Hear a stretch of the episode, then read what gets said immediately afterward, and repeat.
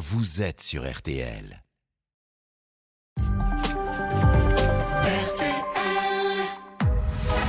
22h, minuit 30. Parlons-nous. Caroline Dublanche sur RTL.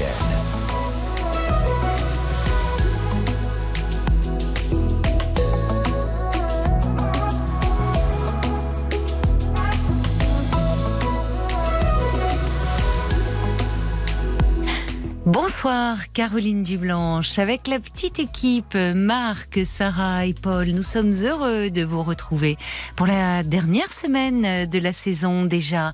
Mais rassurez-vous, euh, Parlons-nous va continuer euh, tout l'été et dès la semaine prochaine, Cécilia Como prendra le relais.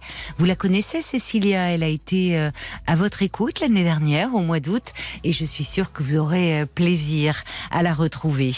Mais pour l'heure, nous sommes ensemble et en direct, bien sûr, jusqu'à minuit et demi. Tous vos appels sont les bienvenus au standard de Parlons-nous 09 69 39 10 11. Nous comptons aussi sur vos réflexions qui apportent un regard différent, qui nous permettent de réfléchir. Alors vous pouvez nous envoyer un SMS au 64 900 code RTL, 35 centimes par message, nous écrire sur la page Facebook de l'émission RTL-Parlons-nous ou nous passer un petit coup de fil directement euh, au standard 09 69 39 10 11. Comme ça, vous nous rejoignez sur l'antenne et vous pouvez euh, dialoguer avec euh, l'auditeur dans le témoignage vous interpelle.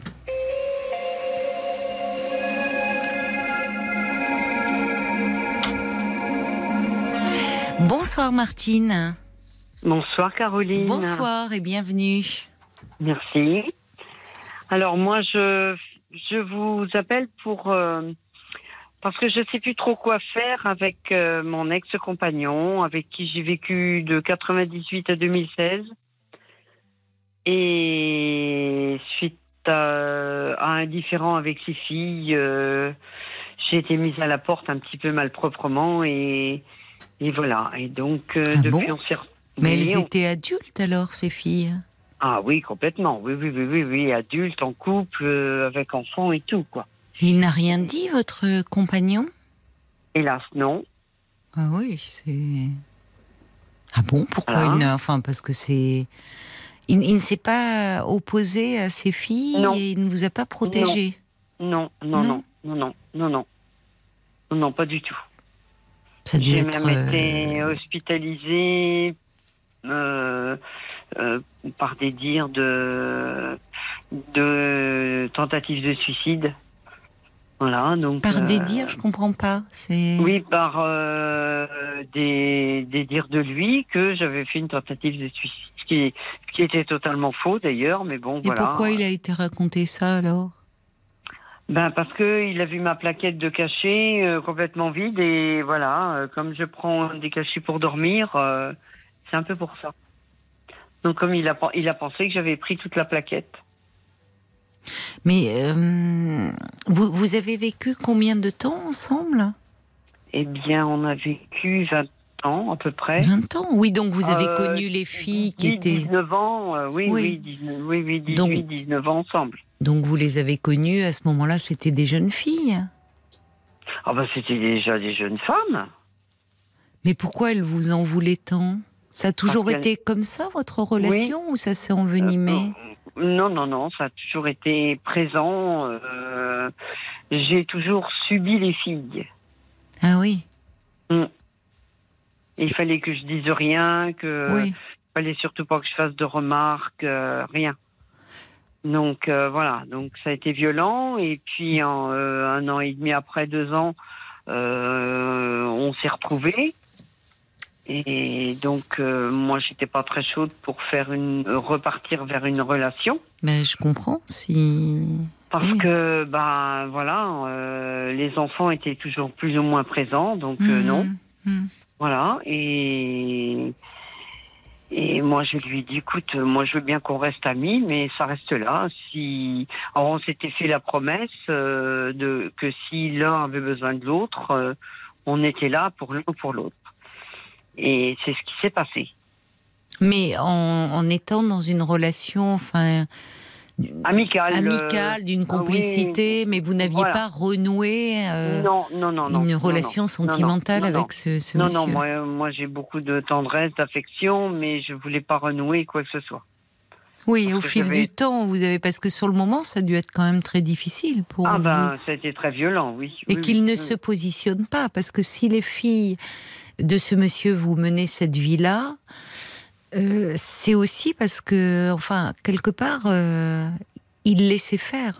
Il ne vous protégeait il pas. Toujours, il a toujours laissé faire, oui, toujours. Oui, il ne, il ne, se positionnait pas. Non, non, non, non, non. Il a toujours, euh, enfin, ça a toujours été à moi de faire le dos rond. Et pourquoi Enfin, il s'est séparé de leur mère, ça a été très conflictuel entre eux? Je sais pas, parce que moi, j'étais pas dans le circuit à ce moment-là. Oui, mais pour qu'elle vous en veuille autant, comme si elle, elle prenait le parti de, de, leur mère, enfin, comme si euh, elle n'était pas oui, autorisée je... à avoir des liens avec vous, enfin. Je, je sais pas, je, je sais pas, mais c'est vrai qu'elles ne m'ont jamais apprécié. Oui.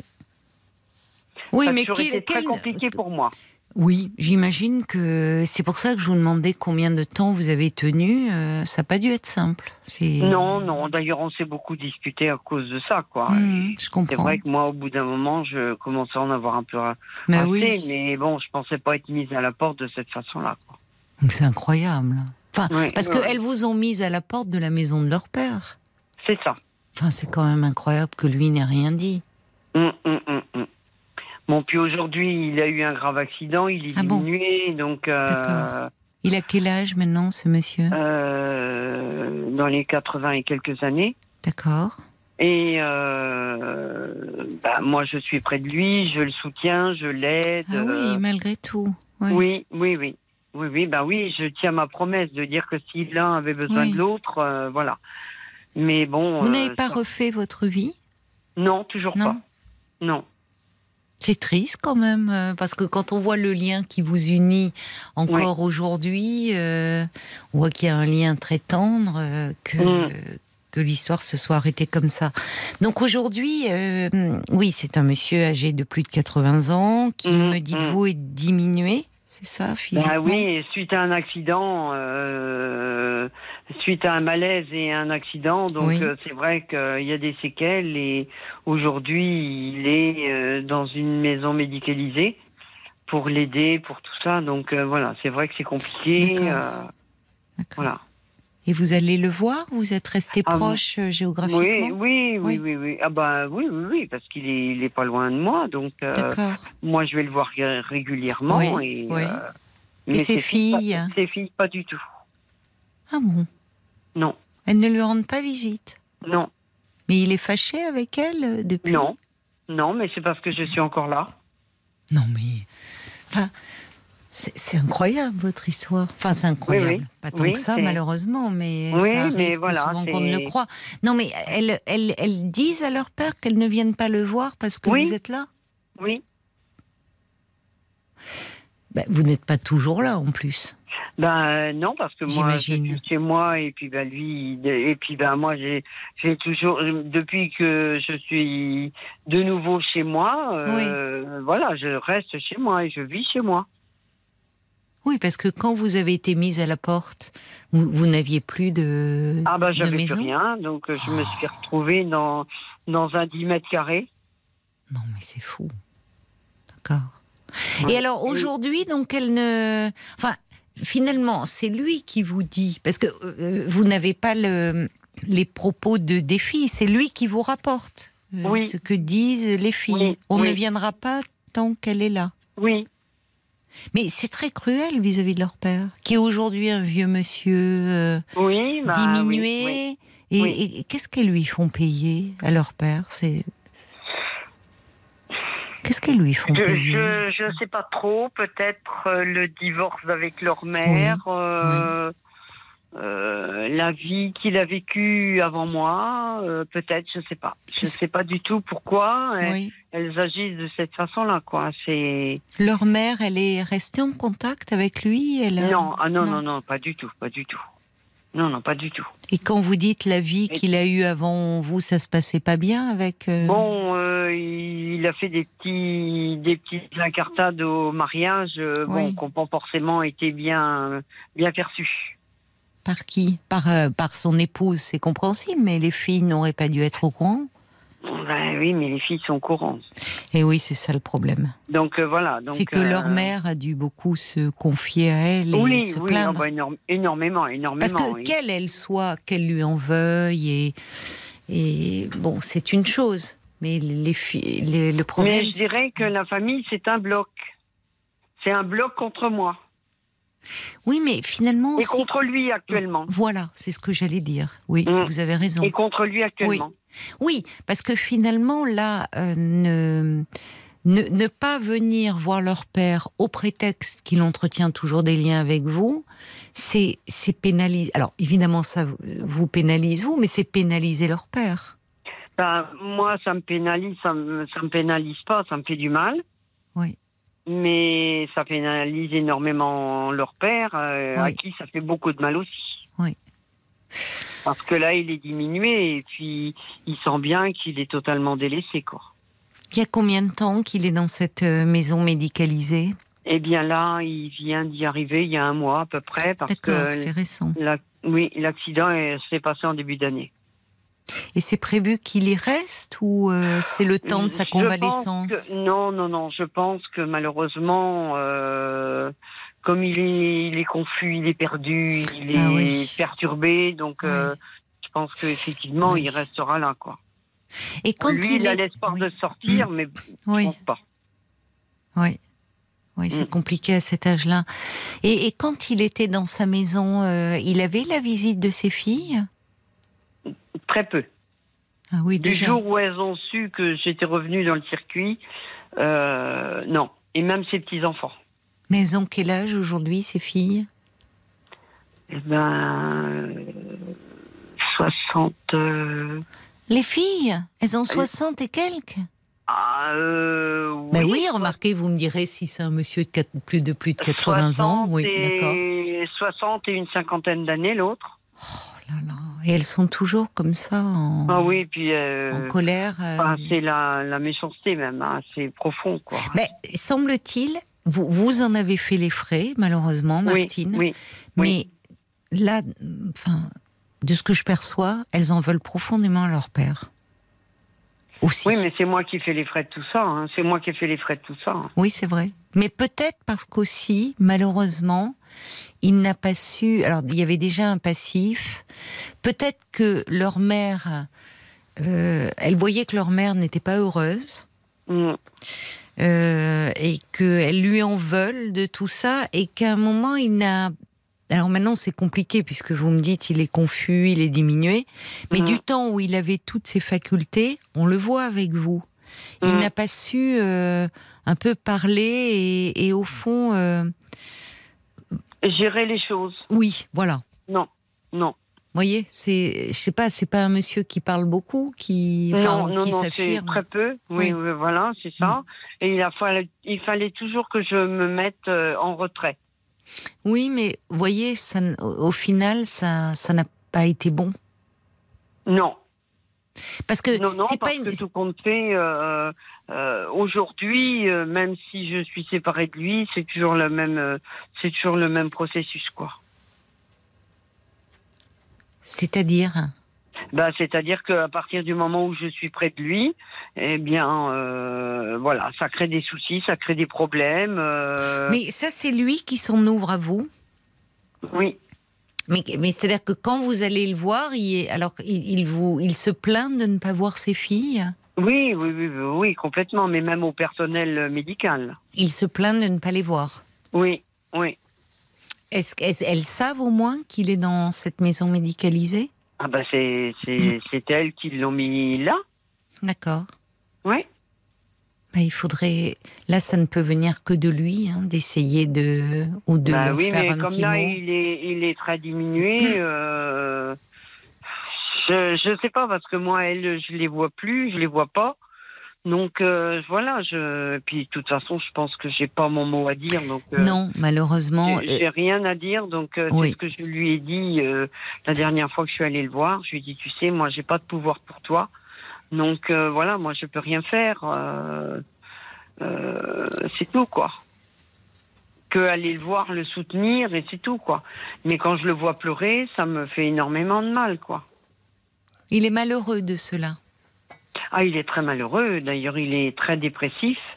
Et moi, j'ai dit au personnel médical qu'il fallait absolument qu'il soit suivi psychologiquement et moralement. Hein. Vous avez bien fait. Vous avez bien fait de, vous avez bien fait d'informer le, personnel, vous qui, ah, parce que bah le, personnel médical, il ils prennent ce monsieur à ce moment T. Donc ils ne savent mm. pas quelle était son mm. humeur auparavant, son état d'esprit. Mm. Vous qui le connaissez depuis plus de 20 ans, vous savez qu'il n'a pas toujours été dans cet état-là. Alors il y a ah bah évidemment l'accident, il y a la chute, mais vous savez euh, que c'était un monsieur qui n'était pas déprimé comme il est aujourd'hui. Ben, euh, je ne pense pas maintenant de ne pas voir ses filles alors que moi j'étais déjà chez moi, de ne pas voir ses filles, je sais que ça le ça l'affecte. Ça l'affectait beaucoup parce qu'il était toujours tout seul dans sa maison quoi. Je sais pas où est-ce qu'elle est-ce qu'elle... Il n'a jamais essayé de, euh, de, de, les, de les contacter ou de leur faire une petite lettre ou en disant. Euh, oh non, parce que au fond. C'est pas le genre de personnage. Alors, c'est quel personnage justement? C'est ça qui m'intéresse. Il, ne parle pas, il ne parle pas du tout et il ne dit jamais rien à ses filles. Mais oui. Et je pense Ni à ses petits enfants d'ailleurs. Il a du mal à exprimer sa tendresse, son affection. Ah complètement, complètement. C'est un cri du cœur. Même avec vous Oui. Oui, même avec vous. Et pourtant, vous, euh, vous ne le lâchez pas. Hein. Il m'a dit, il m'a dit l'autre jour quand je suis allée le voir, il m'a dit l'autre jour, euh, euh, t'es mon plus gros échec. C'est-à-dire que. oui, non, non, je comprends. Pas le prendre comme ça. C'est-à-dire que pour lui, je, enfin, il n'a pas su gérer, donc pour oui, lui, c'est lui. L'échec lui incombe. voilà, exactement. Il a pas. Ce qu'il a voulu me dire. il est maladroit, ce monsieur. C'est oui, terrible. Mais voilà, euh, il voulait me dire que pour pour lui, oui. Euh, voilà, il n'avait pas su gérer correctement. vous avez compris. Et que euh, voilà, il m'aimait profondément et que oui. Eh ben, j'étais un gros échec pour lui. Quoi. Oui, mais vous voyez cette formulation. Vous, vous êtes pleine de tendresse pour lui, pleine d'indulgence, vous le connaissez bien. Mais avouez que il y a mieux quand même, comme quand on a envie d'exprimer, de dire tu es mon plus gros échec. Oui, mais moi je l'ai compris parce que je, le connais, donc je sais dans quel sens il a voulu dire ça. Oui. C'est pour bah, ça que c'est-à-dire... je l'expliquer. Oui, oui, mais parce que cet échec, c'est parce que malheureusement, il n'a pas su vous faire votre place. Dans une séparation, euh, ça peut être compliqué, un remariage ou une mm. nouvelle union vis-à-vis ah bah, des, premiers mm. enfants. Mm. Qui Moi, j'ai vécu ça aussi avec mes propres enfants. Ah oui, oui. D'accord. De quelle façon euh, bah Avec mon ex-mari, ça a été très conflictuel euh, pendant des années, quoi. Jusqu'à ce que mon deuxième enfant soit majeur. Votre mari ne supportait pas que vous ayez une nouvelle relation? Ah, mais même pas. Euh, lui, il avait décidé de de m'écraser et de me mettre plus bas que terre et de me pourrir la vie euh, jusqu'au bout, quoi. Et ça a compliqué les relations avec votre fils? Ah bah complètement, oui, oui, oui, avec ma fille, oui, pendant une bonne dizaine d'années, oui, oui, oui. Ça va mieux aujourd'hui? Ah oui, oui, oui. D'ailleurs, elle ne voit plus son père, son père ne voit plus ses petits-enfants. Enfin, le père est complètement à l'extérieur, il s'occupe plus ni de sa fille, ni de, ni de ses petits-enfants. C'est terrible pour les enfants. De, de devoir, euh, quand il y a un divorce comme ça, comme s'il y avait mm. deux camps irréconciliables, et finalement, si on est avec un, on est contre l'autre. Mais c'est encore plus terrible pour les petits-enfants qui viennent au monde Mm. dans des familles aussi divisées et qui héritent de tout ce passif. Euh, bah, complètement, oui, oui, oui. Euh, moi, mes petits enfants, euh, le, le, deuxième, le deuxième, je sais pas, moi, la dernière fois qu'il a vu son vrai grand-père, il a dû le voir, il avait deux ans, quoi. Mm. Mm. Et aujourd'hui, il en a 14. Oui. C'est compliqué parce que de, de, votre côté, vous aviez euh, ces, ces, liens très très difficiles euh, avec votre ex-mari, avec votre mm. fille, et mm. puis il y avait euh, les filles de votre compagnon qui vous rejetaient. Mm. Mais bon, aujourd'hui, finalement, par rapport à cette situation-là que vous m'exposez, quelle, quelle, est, quelle est un peu votre question justement. Je sais plus, quoi, faire, par rapport, par à, rapport à lui. À lui oui, parce que parce euh, je, je, lui ai dit quand je l'ai eu au téléphone euh, dernièrement, je lui ai dit écoute, euh, je pense que il, il va falloir qu'on se sépare définitivement, quoi, parce que euh, sinon tu ne verras plus jamais tes filles, quoi. Mais les verra-t-il Enfin, là, c'est un, c'est un odieux chantage. Oui, mais je ne sais pas quoi faire. Moi, je ne sais plus quoi faire parce que. Je ne crois pas que ça soit la bonne solution, si vous me le permettez. Euh, oui, Martine, puisque vous me demandez un peu mon, mon, avis. Oui. Euh, en tout cas, du point de vue de votre, on va l'appeler de votre compagnon, parce que vous en parlez avec tellement de, de tendresse. On se euh, considère comme ça, de toute façon. Voilà. Et, c'est d'autant plus triste votre histoire, je trouve, que finalement, même si vous avez été mise à la porte par les filles de ce mm. monsieur, 20 mm. ans plus tard, vous êtes toujours auprès de lui. Et finalement, qui vient le voir aujourd'hui dans cette maison médicalisée C'est vous. Et lorsque, au fond, euh, vous êtes parti de force, mm. est-ce que la relation a vraiment repris avec ses filles? Ah, pas du tout. Eh ah, ben, vous voyez ah non, puis moi, je, moi, je, moi personnellement, je ne veux pas. Mais lui, ça a très très mal repris. Donc en fait, si on va au bout de votre raisonnement, Martine, mm. si vous décidiez de vous retirer une fois de plus, et cette fois-ci volontairement, mm. euh, de ce, de ce contexte-là, qu'est-ce qui mm, se passerait pour votre compagnon à votre avis? Ben, je vais vous le dire. Ben, mes amis me disent que de toute façon, il resterait tout seul. Eh ben voilà, vos amis euh, ont raison. C'est-à-dire mm. que les filles ne viendront pas plus le voir et en plus il sera privé de vos visites. Et mm. je trouve compte tenu du lien qui vous unit, euh, de, de l'affection que vous vous portez mutuellement, mm. pourquoi vous imposez ça? Enfin, à moins que vous euh, non, ça soit lourd et que vous en éprouviez le besoin, ça serait différent. Non, non, non, pas du tout, pas du tout, pas du tout. Au contraire, euh, moi quand je le vois pleurer, ça me fait énormément de mal parce que c'est quelqu'un que je n'ai jamais vu pleurer précédemment.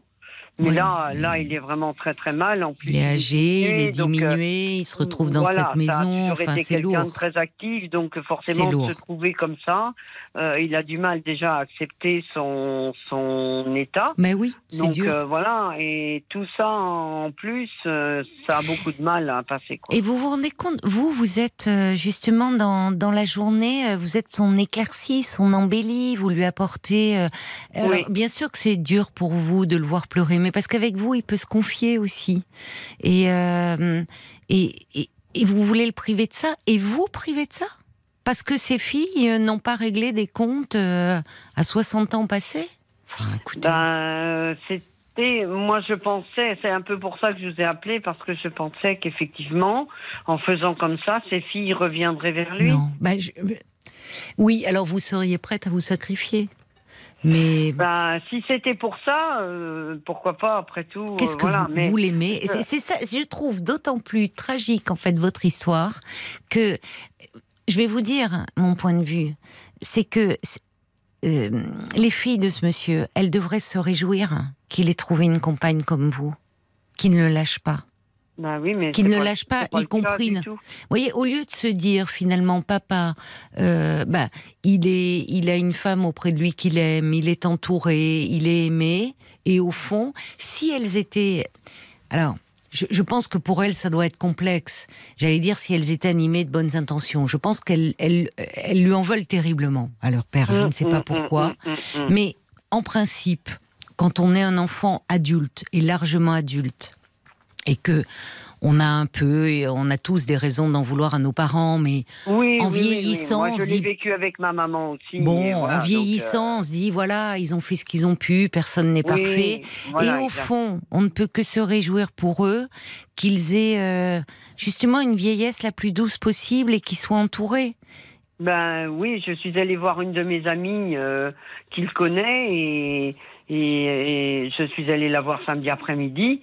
Et donc, euh, puisqu'elle était allée le voir dans la semaine, je lui dis, bah, je lui dis, tu l'as trouvé comment? Bah, elle me dit, écoute, euh, moi d'entendre ce qu'il me dit, ça me fait beaucoup de mal parce que euh, pour sa fin de vie, je trouve que c'est pas sympa de la part non, de c'est dur, c'est dur de, de, faire ça. Euh, et là, elle m'a regardé et puis elle m'a dit, tu sais qui t'aime, qui t'aime énormément? Bah, j'ai dit oui, je sais. Alors, vous vous rendez compte? Vous vous retirez de, de, de la partie entre guillemets? Ça serait terrible pour lui. Ben, enfin, non, oui. Enfin, moi, ça me fait pleurer aussi. Hein, bon, alors, on va pas tous pleurer. Non, non, non, mais moi, non, il faut. je, je, hein. crois que vous, vous lui apportez justement euh, bah, cette tendresse, cette présence dont il a besoin. Mm. En revanche, peut-être vous avez très bien fait de dire à l'équipe médicale qu'il euh, bah, qu'il est, qu'il est très déprimé en ce moment et il faut qu'il mm. aide, parce qu'ils peuvent mm. aussi l'aider un peu euh, avec un petit traitement, même léger, mais enfin, euh, bon, pour pas qu'il ne mm. s'enfonce. Et puis, l'équipe médicale, c'est eux peuvent aussi prévenir les filles. Ça, ça ne vient pas de bah, vous. Enfin, elles, ont leur, elles ont les coordonnées. Et là, quand c'est quelqu'un d'extérieur et que c'est quand même des professionnels et mm. qui vont dire, vous savez, votre père, il ne va pas bien. Euh, depuis son accident, euh, bah, le fait de se retrouver en maison, il est très confus, mm. il est très déprimé. Mm. Voilà, on voulait vous prévenir et il vous réclame. Mais du fait que ces filles ne viennent pas, comment voulez-vous que l'équipe médicale leur disent. Ah mais l'équipe médicale dans un établissement peut euh, passer un petit coup de fil. Alors, je ne sais pas, c'est vous l'interlocuteur direct de l'équipe ah médicale? Ah non. non, non, non, non, Et vous voyez et vous voyez. Donc les filles, quand il y a des, s'il y a des, des, soins à faire ou s'il y avait une intervention, je pense qu'on contacterait les filles. Ben là, l'autre jour, il m'a dit qu'il était allé voir son médecin traitant et, et il y est allé en taxi. Oui, mais ça. Enfin, en VSL, là, en, en accompagnant. Non, mais ce que je veux dire par là, c'est que euh, si, quand quelqu'un est hospitalisé, on contacte les proches. Oui. Pour euh, informer, euh, enfin, si s'il y a des quelque chose à, faire ou une. Oui, oui, oui, Donc, ce qui, oh, ce qui est un comble, c'est vous qui êtes là. Mais vous, officiellement, vous ne portez pas son nom, c'est ah ça, vous n'avez jamais été marié Non, moi je, je, suis, enfin, je suis rien pour lui en fait. Vous êtes... Et je peux pas prendre de décision pour elle ni pour lui. J'ai bien compris. Vous n'êtes pas rien, parce qu'heureusement qu'il vous a. Oui. Euh, c'est pas dans ce sens-là que je l'entendais. Non, non. Mais, euh, d'un point de vue, oui, juridique, euh, c'est pas, c'est pas vous. Votre avis, malheureusement, euh, peut être pris en compte de façon non officielle par l'équipe. Ils tiennent compte de ce que vous dites. Mais, mais en revanche, si, je vous confirme que l'équipe médicale, quand elle, elle peut passer un coup de fil à la famille pour dire voilà, nous tenions à vous informer de l'état de, votre père, il mm. ne va pas bien, il est assez confus, il est très déprimé, et nous tenions à vous dire, il vous réclame beaucoup. Mm. Après, les enfants font ce qu'ils veulent, c'est-à-dire que les médecins, ils sont pas là pour faire la morale c'est pas leur rôle. Ah mais, ils peuvent, visiblement, ils ont des contacts avec les filles. Après, bah, la balle, la balle est dans leur camp. Euh, c'est elles qui signent les documents, c'est elles qui font tout ça. Hein. Donc la balle est dans leur camp. Vous ne pouvez rien bah faire de plus. Non, si ce n'est dire à l'équipe, hein. oui, vous restez près de lui, surtout ne pas euh, ne pas renoncer à aller le voir, parce que euh, mm. ça serait terrible et pour lui et pour vous. Et, vous pouvez dire un petit mot à euh, au, cadre infirmier, au médecin qui le suit, dire lorsque vous aurez ces filles au téléphone, moi, mm. vous pouvez dire que vous, vous êtes en très mauvais termes avec elles, mais mm. pourrait-il leur dire qu'il les réclame J'ai l'impression qu'elles le savent parce que la dernière fois où je suis allée le voir et qu'il pleurait et que j'ai demandé à ce qu'il soit suivi, euh, la dame que j'ai vue, alors je ne sais pas si c'était une infirmière, si c'était une, euh, voilà, peu importe, euh, et là, elle m'a dit tout bas, je crois qu'il y a des problèmes familiaux. Vous avez pu, vous avez pu confirmer, malheureusement. Bah oui, donc euh, voilà, donc vous leur euh, avez apparemment, elles sont au courant. Oui, mais après, écoutez, il en va de la responsabilité euh, de, ses filles. Si elles pensent que leur père est immortel, bah, écoutez, qu'elles restent dans le déni. Euh, soit il s'est passé des choses très graves, c'est pour ça que je, moi je, ne sais pas et que elle. Euh, bah, moi je, je, on ne sait pas. tous les tenants et les aboutissants donc. Voilà, on ne sait pas, mais en tout cas elles sont prévenues. Leur père est âgé, il ne va pas bien à elle de décider. Et vous, surtout, euh, ne, ne, vous retirez pas, enfin, continuez à aller le voir, continuez à lui apporter comme ça cette tendresse, cet amour qui, euh, qui irradie là quand vous nous en bah, parlez. et ne quand vous il a pleuré, je lui dis écoute, euh, allez, prends-moi dans tes bras et puis serre-moi fort et pleure si tu as envie, ça fait du bien. Mais oui, vous voyez, c'est dans vos bras qu'il peut pleurer. Il y a Brigitte d'ailleurs qui euh, envoie un petit SMS et, pour vous, elle dit quelle élégance. Euh, une dame qui ne dira jamais avec tout ce que j'ai fait pour lui, c'est vrai, elle a raison. Elle dit pourquoi ne pas vous marier, ça résoudrait tout. C'est vrai qu'il euh, il pourrait bien. franchement, vous le méritez. Ah, ben maintenant, il est toujours possible de se marier. Mais enfin. Oui, oui. Euh, oui, j'entends ce que vous euh, voulez dire, qu'on ne dise pas encore que vous avez abusé de son état et de sa fragilité psychologique.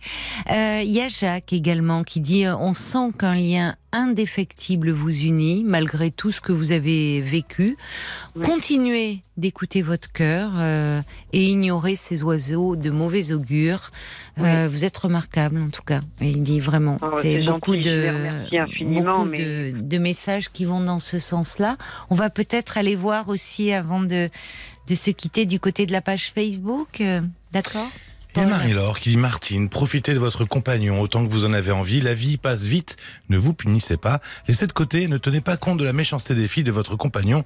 Toutes mes amitiés. Et puis, il y a Brigitte aussi, qui dit les dissensions entre votre compagnon et ses enfants ne dépendent pas de vous aussi.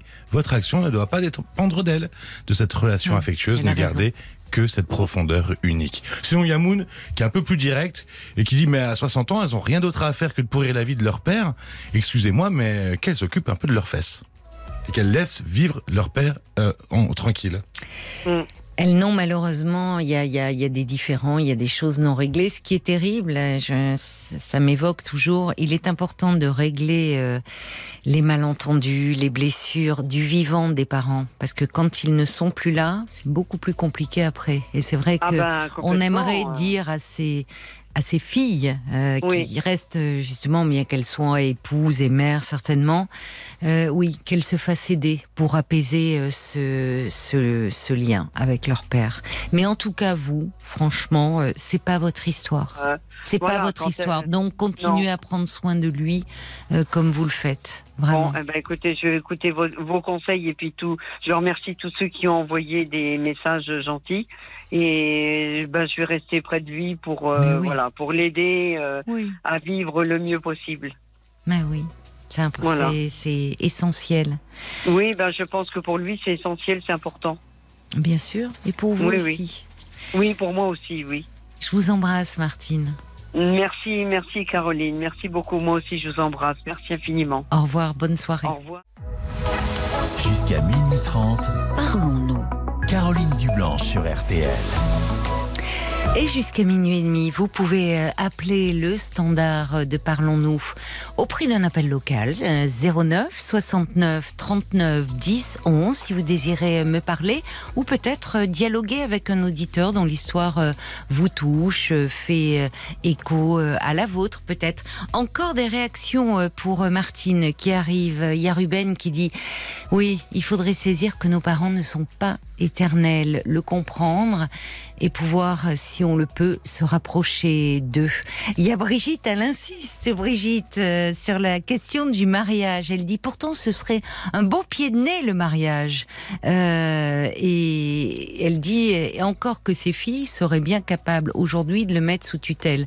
Je comprends très bien ce que vous voulez dire. Oui, je trouve qu'au vu euh, de, de la relation qui les unit, je trouve par rapport à ce que, au fait que Martine ne l'a jamais lâché, ça serait ça serait beau de la part de ce monsieur de la demander en, mariage maintenant, mais je crains effectivement que vu son état de vulnérabilité, les filles ne s'en servent en disant qu'il ne possède pas toutes ses facultés. Donc compliqué. Bonsoir Marie-Claude. Bonsoir. Bonsoir et bienvenue sur l'antenne d'RTL. Je suis ravie de vous entendre. Ravie. Ah ben, Un moi petit aussi. peu émue, mais euh, bon. mais non, vous allez voir. Ça va bien se passer une fois que vous, allez me parler. Euh. Tout à fait, tout à fait. Une toute petite parenthèse, l'histoire de Martine est presque mon histoire. Mais ce n'est pas ah pour ça que je vous appelle. Tout à fait. Ah Tout à fait. Et comment, comment vous en êtes-vous sorti alors, vous de... Euh, bah, c'est un peu comme elle. Un peu comme elle. Euh, nous avons 16 ans d'écart. Euh, oui. Ces enfants m'ont toujours euh, repoussé. Ah Aujourd'hui, il a 88 ans. Il n'est pas en maison de retraite, mais euh, bon, voilà, je vais le voir. Mais c'est l'histoire. 95% euh, de l'histoire, c'est la même. C'est terrible parce que j'ai souvenir d'une dame qui m'avait appelée pour me parler de sa mère qui était en EHPAD, qui, qui n'allait pas bien du tout. Et puis un jour, elle a vu euh, sa maman, mais alors vraiment euh, guirette, rajeunir, lui demandant, euh, dis donc, il faudrait que tu m'achètes de nouveaux corsages. Vous savez, les personnes âgées, elles disent pas chemise, chemisier, c'est des corsages. Ou elle, elle voulait aller chez le coiffeur. Et donc, cette dame avait découvert que sa maman euh, était tombée amoureuse d'un autre résident au sein de l'EHPAD, d'un monsieur. Euh, et euh, l'équipe était charmée par ce, ce, couple, enfin.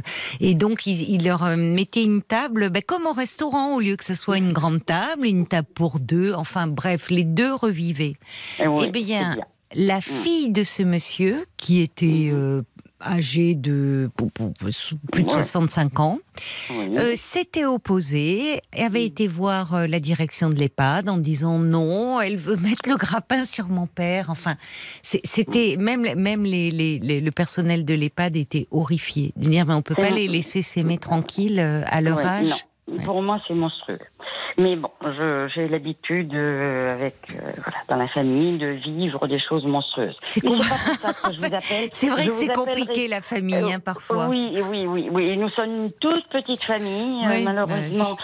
qui a diminué il y a bientôt 4 ans par la perte d'une de mes filles. Ah, c'est terrible ça. Oui. 44 ans, une semaine après, c'est 44 ans. Mais je, je, voulais vous appeler déjà depuis pas mal de temps. Oui. Euh, mais et je vous appelle ce soir, ce n'est pas pour euh, le sujet pour lequel j'hésitais déjà depuis quelque temps. Mais c'est un peu prématuré, je pense que vous appellerez plus tard. Oui, volontiers. si vous voulez bien me prendre. Mais avec plaisir. c'est encore, tout encore autre chose. Et là, c'est pour euh, une de mes petites filles. Qui, qui a 27 ans, qui aura 27 ans le 19 juillet. Alors je précise que c'est ma petite fille de cœur, c'est notre petite de cœur. Elle n'a, hum, ben, il y a personne biologiquement euh, euh, chez nous. Euh, voilà, ce n'est pas sa famille de sang. Elle n'a pas été adoptée, c'est une, c'est une jeune femme qui fait partie de votre environnement et que vous considérez, d'accord. Voilà, que nous élevons depuis qu'elle a 4 ans. Ah bon? Ah oui, oui, oui, oui. C'est une très belle histoire. Euh, je voudrais pas qu'elle se termine mal. C'est pour ça que je vous appelle ce soir. Qu'est-ce qui se passe? Alors, parce que elle a fait des études euh, relativement brillantes. Elle a arrêté ses études. Enfin, elle a, terminé ses études il y a deux ans, en 2020. Qu'est-ce qu'elle a fait euh, comme études Bac plus 5, euh, licence, master, euh, langue euh, étrangère appliquée. D'accord. Oui. Elle vivait en couple avec un petit jeune homme, tout très gentil. À la suite de ça, lui, il travaillait, il était un petit peu plus âgé qu'elle, il travaillait. Ils ont décidé de partir en Irlande. Ils sont partis au mois de septembre, je crois, en Irlande pour parfaire leur euh, leur anglais, tous les deux. Bon, c'était des petits boulots, mais bon. Et ils sont revenus pour les fêtes de fin d'année, pour passer les fêtes de fin d'année en famille, parce que c'était important pour eux. Et ils se sont séparés. Bon. Bon, bon, voilà, ils se sont séparés, c'est pas, ils sont toujours en bon terme. Oui. Le Covid euh, arrivant, donc euh, lui, de toute façon, je crois qu'il n'avait pas envie de repartir. Et elle, à cause du Covid, elle n'est pas repartie. Est-ce qu'elle avait vraiment envie? Je ne sais pas. Mais le souci, c'est que deux ans après, elle n'a toujours pas de situation et elle ne sait toujours pas ce qu'elle veut faire. Elle n'est pas paresseuse, hmm. elle travaille tout le temps. Nous, habitons pas très loin du Bordelais, euh, donc euh, euh, tous les matins, là, depuis deux semaines, elle va chez quelqu'un faire travailler dans les villes. Elle faisait un boulot, elle travaillait pour une boîte de surveillance. Elle n'était pas vigile, elle contrôlait des camions et comme elle parlait anglais, c'était bien. Bon, elle a été licenciée. Si vous voulez, elle travaille, elle n'est pas paresseuse. Elle est en deçà de ses compétences. Voilà. À chaque fois. Oui, parce que c'est pas, euh, c'est rarement de la paresse d'ailleurs dans ces ah, situations-là au fond. Il y a, oui, elle est volontaire, elle est ah courageuse, elle travaille, ah mais elle trouve des jobs finalement très en deçà de ses compétences. Elle a peur, elle n'a pas confiance en elle. Elle a peur. Voilà. Elle a peut-être peur de se lancer aussi euh, dans finalement dans, dans le monde du travail, dans, qui, qui symbolise aussi l'entrée un peu dans la vie adulte. Mais peut-être. Il y a deux ans, quand elle a eu terminé ses études, bon, je lui ai demandé, on parle beaucoup. Euh, elle me dit, tu sais, mamie, je, je ne chercherai pas à faire quelque chose où je gagnerai forcément de l'argent. Je veux faire quelque chose qui me plaît. Mais elle a raison. C'est oui. et, d'ailleurs les deux ne sont pas incompatibles. Et en plus, avec le niveau qu'elle a en langues étrangères appliquées, elle pourrait trouver. Est-ce qu'elle a un projet où finalement le, elle, elle ne sait pas trop ce qu'elle veut faire? Elle ne sait pas. Elle ne sait pas. Elle ne sait pas. Là, ça. Alors, mon, mon, mon genre, alors mon genre qui n'est pas son papa, euh, puisque ma fille s'est séparée du, du papa. Oh, c'est une histoire compliquée. Oui, c'est hein. très compliqué là, ah parce que vous me dites, elle c'est une petite fille de cœur et vous oui. Parler de. mais d'ailleurs, hein? c'est intéressant parce que je, suis ah. désolée, mais je sens que c'est une histoire complexe derrière, mais ça m'interroge quand même sur peut-être. Euh, vous savez, parfois, quand on a du mal à, il y a à trouver sa place dans la mmh, dans la mmh, mmh. société, dans la vie. Il y a tellement de gens malheureusement euh, comme cela. C'est parce que parfois ils ont ils n'ont pas trouvé leur place au sein d'une famille, ou en tout cas, on ne leur a pas fait. J'entends, vous, oui, mais vous me parlez, vous l'élevez depuis ces quatre ans, cette mm. petite fille, enfin, mm, qui, mm, qu'est-ce qui s'est passé? C'est quelle est son histoire hein? Oh, si vous pouvez me résumer un peu, que ah, oui, oui, oui, oui, euh, ma fille euh, avait euh, a rencontré son papa. Ses parents étaient divorcés, donc ma fille avait fait la connaissance de son papa. bon, au bout de quelques temps, elle vivait un petit peu avec lui, et ce monsieur avait le droit de visite de sa petite. À l'époque, c'était pas la garde partagée. Il l'avait toutes les deux semaines. Donc votre fille a connu le père de cette jeune femme dont vous me parlez et qui avait cette petite fille. Voilà. Et à l'époque, elle avait à peu près deux ans et demi. Et donc, euh, bah écoutez, quand ma fille était avec lui, que, la petite était là, elle s'occupait d'elle, cette petite était adorable et c'est vrai que nous l'avons prise. Euh, bon, voilà. Elle ne voyait pas sa mère? Alors, elle, elle, vivait avec sa maman et tous les 15 jours, le papa l'avait. Mais le papa, euh, quelquefois, donc elle l'avait le, le, papa l'avait le week-end et la maman l'appelait des fois le dimanche soir. Bon, tu peux garder bon euh, jusqu'à mercredi. Le mercredi, elle l'appelait. Tu peux la garder jusqu'à dimanche. Bon, elle venait pour un week-end, elle restait une semaine, deux semaines. Et puis un jour, euh, la maman est partie. Elle a quitté la région et elle a emmené la petite. Donc la petite venait voir son papa pendant les vacances scolaires. Et euh, oh, que ça fait un an qu'elle était partie, je me souviens plus trop. Hmm. La maman, elle était en vacances chez son papa et ma fille. Et la maman a appelé en disant tu peux garder, tu peux la garder, euh, tu peux la garder. Voilà. la garder, c'est-à-dire complètement. Ah ben la garder, je ne la reprends pas. C'est terrible. Elle avait quel âge? À 4 ans donc. Oui, à peu près, à peu près. Mais elle, mais elle, elle ne l'a pas revue après sa fille? Il y a seulement deux ans, parce que ma petite fille a cherché à la voir. Oui, oui, oui. Oh, c'est lourd. Oui, oui.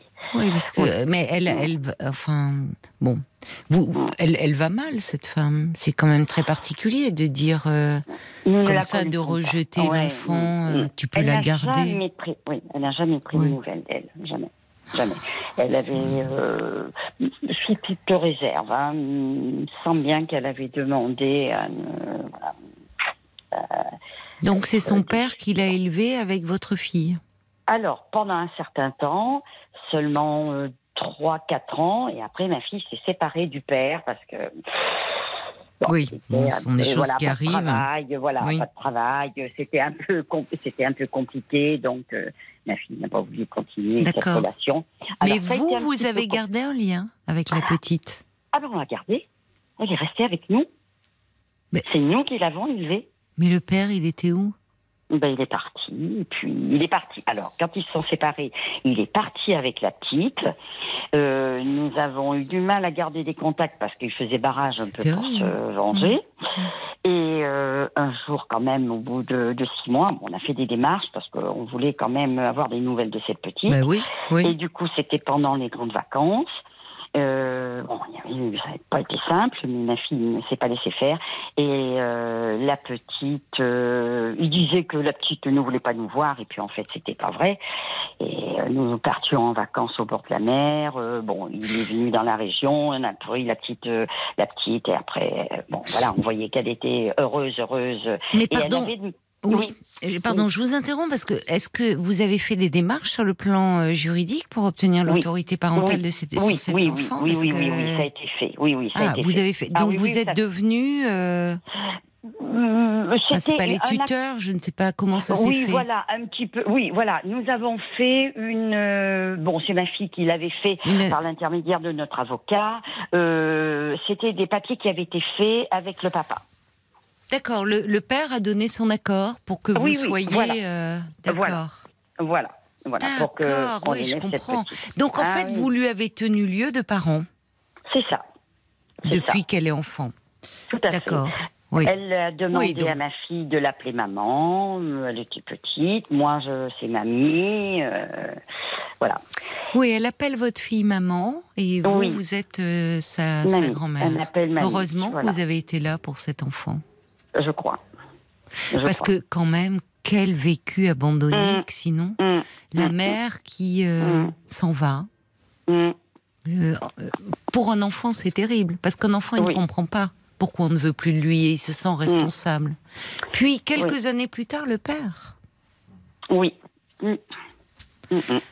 Vous m'étonnez qu'elle n'ait pas confiance en elle. Même si, même si vous lui avez euh, offert un terreau euh, dans lequel elle a pu euh, quand même planter des racines. Mm. Mais il y a quand même cette histoire en arrière-plan mm. de qui doit par moment l'interroger. Vous voyez ça J'avais cette idée en tête de place, trouver sa place. Mm. Finalement, c'est compliqué quand les deux parents n'ont pas voulu mmh. d'elle. Alors, c'est toujours, euh, c'est jamais l'enfant qui est responsable, bien sûr. C'est euh, le parent qui qui ne qui n'a pas la capacité, du fait de son histoire, d'être un parent. Mais mmh. là, ce sont les deux. Alors, elle, avait gardé quand même, le père avait gardé des liens quand même au téléphone. Elle voyait son papa quand même. Elle lui téléphonait. Mais sa maman, il y a seulement deux ans. et c'est elle qui, moi, elle m'avait toujours dit, euh, quand je serai plus grande, je veux rencontrer ma mère pour lui demander pourquoi elle m'a abandonnée. Et eh oui, bien sûr qu'elle reste. Et, et alors, quelle, quelle réponse est-ce qu'elle, comment ça s'est passé cette rencontre avec euh, la, la, mère à l'âge adulte? Bon, euh, elle y a à peu près deux ans qu'elle euh, l'a rencontrée. Oui, donc elle avait 25 ans. Oui, voilà, 20, mmh. oui, 25 ans. Et l'année dernière, elle m'a dit, bah justement, nous étions à table avec mon compagnon. elle, on était tous les trois. Elle a dit, je, je ne garderai plus de contact avec ma mère. Oui, elle était très déçue. Oui. oui. Mm. Donc effectivement, pour ne pas se confronter à nouveau à, mm. un nouveau rejet, euh, elle mm. se protège et elle a raison. Oui, c'est-à-dire que c'est toujours compliqué de retrouver un parent à l'âge adulte. Il y a tellement d'attentes, il y a et, visiblement, euh, ouais, elle a, ça s'est pas bien passé. Le père, en tout cas, je trouve, vous avez raison de, de me dire, lui, il a été là, de loin en loin, et, finalement, le fait qu'il ait qu'il vous ait accordé cette euh, et qu'il vous ait délégué euh, ces, responsabilités de, de, prendre le soin de vous occuper de sa fille, ben, ça montre quelque part il est responsable malgré tout. C'est-à-dire que lui n'était pas en mesure de le faire, mais il vous a mm. confié cette tâche. C'est pas rien. Mm. C'est mm. pas et et il s'est pas trompé en vous confiant cet enfant. Bah oui. Ni nous, ni nous critiquer, il nous critiquait ah. auprès de la petite quand même. Oh là là. Ah oui. C'est très, ah oui, ça alors ça c'est très compliqué. Oui. Mais bon. Quelle histoire, parce que quelle responsabilité pour votre fille et pour vous, hein? Oui, oui, oui, oui. Oui, mais bon, pour moi, c'était. Euh, vous l'avez aimée euh, tout de suite, ah, elle oui, faisait. Oui, oui, ah oui, oui, oui. Vous l'avez connue toute petite. Ah oui, oui, oui, on l'a connue. Elle avait, moi, je, oui, j'ai fait sa connaissance. Elle avait deux ans et demi, quelque chose comme ça. Et après, bon, quand euh, euh, elle avait quatre ans, quand elle a à peu près quatre ans, cinq ans maximum, maximum puisqu'il a fallu la scolariser. Ah oui, il a tout fallu. Oui. Je me souviens plus. Oui. Je me souviens plus trop. C'est quand même. Euh, mais ben oui, oui, puisqu'aujourd'hui elle a 27 ans. Elle a 27 ans, elle aura 27 ans le 19 juillet. D'accord. On va Elle est adorable. Elle est adorable, mais elle me fait de la peine là actuellement. Oui, je, comprends. On va continuer à hein, parler d'elle, bien sûr. Euh, ne, ne, raccrochez pas, Marie-Claude. On marque une pause, le temps des infos. D'accord À tout de suite. Bien. À tout à l'heure.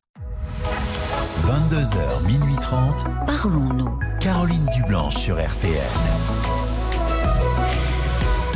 Si vous nous rejoignez, c'est un plaisir de vous retrouver. C'est Parlons-nous, c'est votre moment du lundi au jeudi de 22h à minuit et demi sur RTL. On se parle, on partage nos histoires de vie, on débat aussi si vous le souhaitez sur des sujets euh, qui vous concernent. Et parce qu'il est parfois compliqué de se confier euh, à son entourage, je suis là pour vous à votre écoute et pour vous proposer euh, mon éclairage.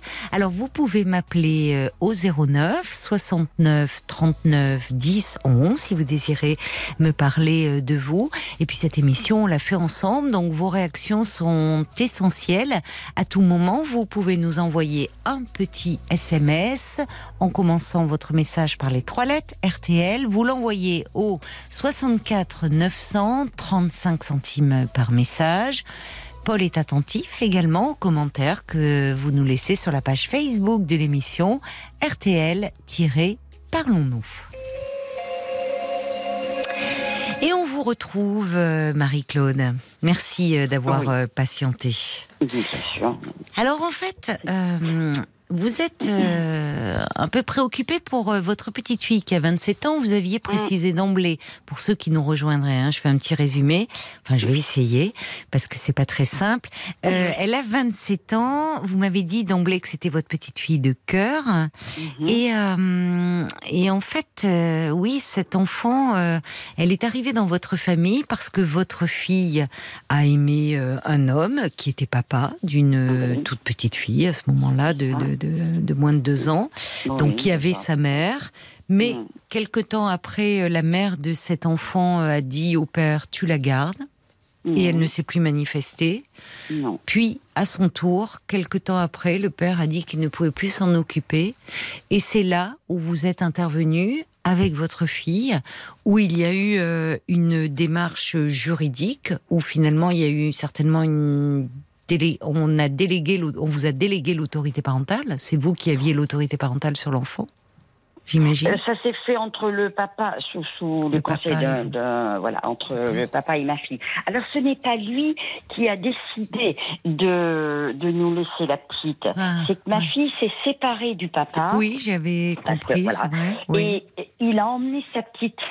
Et euh, il ne voulait même pas que qu'on la voie. Mais bon, à force d'insister, euh, et là, bon, euh, la petite a demandé à, rester avec nous. Bah oui, parce que vous, vous étiez finalement stable. Vous ne mm. bougiez pas, vous ne l'avez jamais lâché. C'est un ah environnement. Non, non, mais puis bon, si voilà, c'est pas, ce n'est pas nous qui la lâcherons si on doit. J'ai compris. c'est précieux pour elle. Ah oui, oui, pour elle et pour nous. Et, vous me dites que vous avez eu le malheur de perdre une fille, mais mm. c'est pas, c'est mm.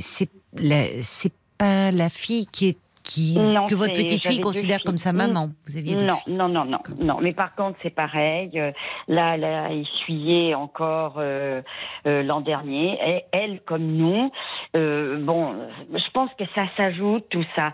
Elle était la marraine. Ah, ma fille décédée a, a, laissé une petite de 8 ans. Voilà. Et elle était sa marraine.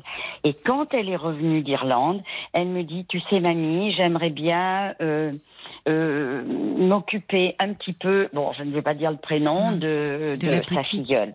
Ben, j'ai dit, écoute, il euh, n'y a pas de souci, tu fais comme tu veux. Elle la prenait à peu près deux fois par semaine. Les deux hmm. étaient ravis. Et puis, euh, le père, nous avons, je vous rappellerai plus tard si vous voulez bien me prendre, nous avons les pires ennuis avec le père. Et depuis le 1er mai 2021, nous n'avons pas revu cette petite. Et, ma petite fille non petite Fille. Oui. Mm, oh mm, mm, oui, tout est très dur. C'est dur. Elle perd sa maman et elle ne voit plus euh, sa famille du côté maternel.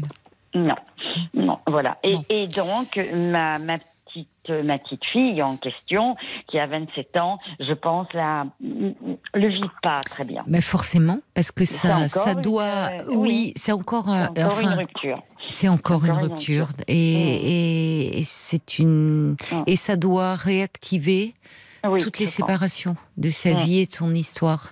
Et d'autant plus qu'elle était la marraine de cette petite fille auquel, à laquelle elle a dû beaucoup s'identifier avec la perte de sa maman. Enfin, même si c'est pas du tout dans les mêmes circonstances, évidemment, que votre fille n'aurait jamais voulu laisser euh, euh, abandonner sa petite fille.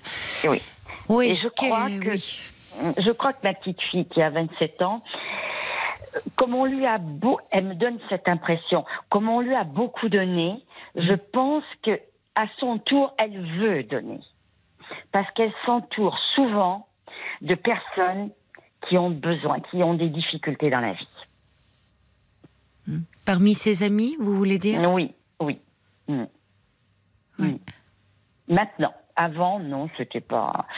Euh, ça vous inquiète un peu, les, justement, parce qu'elle elle est, elle est avec des personnes qui sont un peu en errance, un peu euh, perdues? euh, Oui, oui, oui, oui. Et, elle le prend, je sens qu'elle le prend, que ça ça, ça l'intoxique, si vous voulez. Enfin, oui, elle, elle, s'implique trop. Ah elle donne beaucoup d'elle. Mm. oui, oui, oui, oui. Mm, mm. Oui, elle a du mal à se protéger. Mm, oui, ah oui, oui, oui, elle est pas, non, non, elle peut pas, elle peut pas se protéger. Et euh, je pense que j'ai peur qu'on en profite aussi euh, de. Elle est, elle est trop gentille, elle est, elle est mignonne comme tout. Elle, elle ne pense pas que les autres peuvent être méchants. oui, oui, enfin animée de mauvaises intentions. Ah oui, non, euh, non, non, Elle, a. Mm, mm. Il faut, il faut elle s'occupe des autres euh, et c'est mhm. d'elle dont il faudrait qu'elle s'occupe. C'est ça. C'est ça.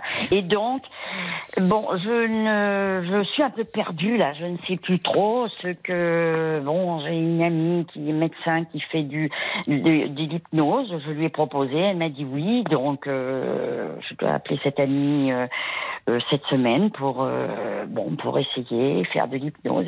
Mais c'est elle qui vous disait, enfin, bah, qui vous qui vous parlait de de son désir peut-être de de se faire aider ou c'est vous qui lui avez suggéré?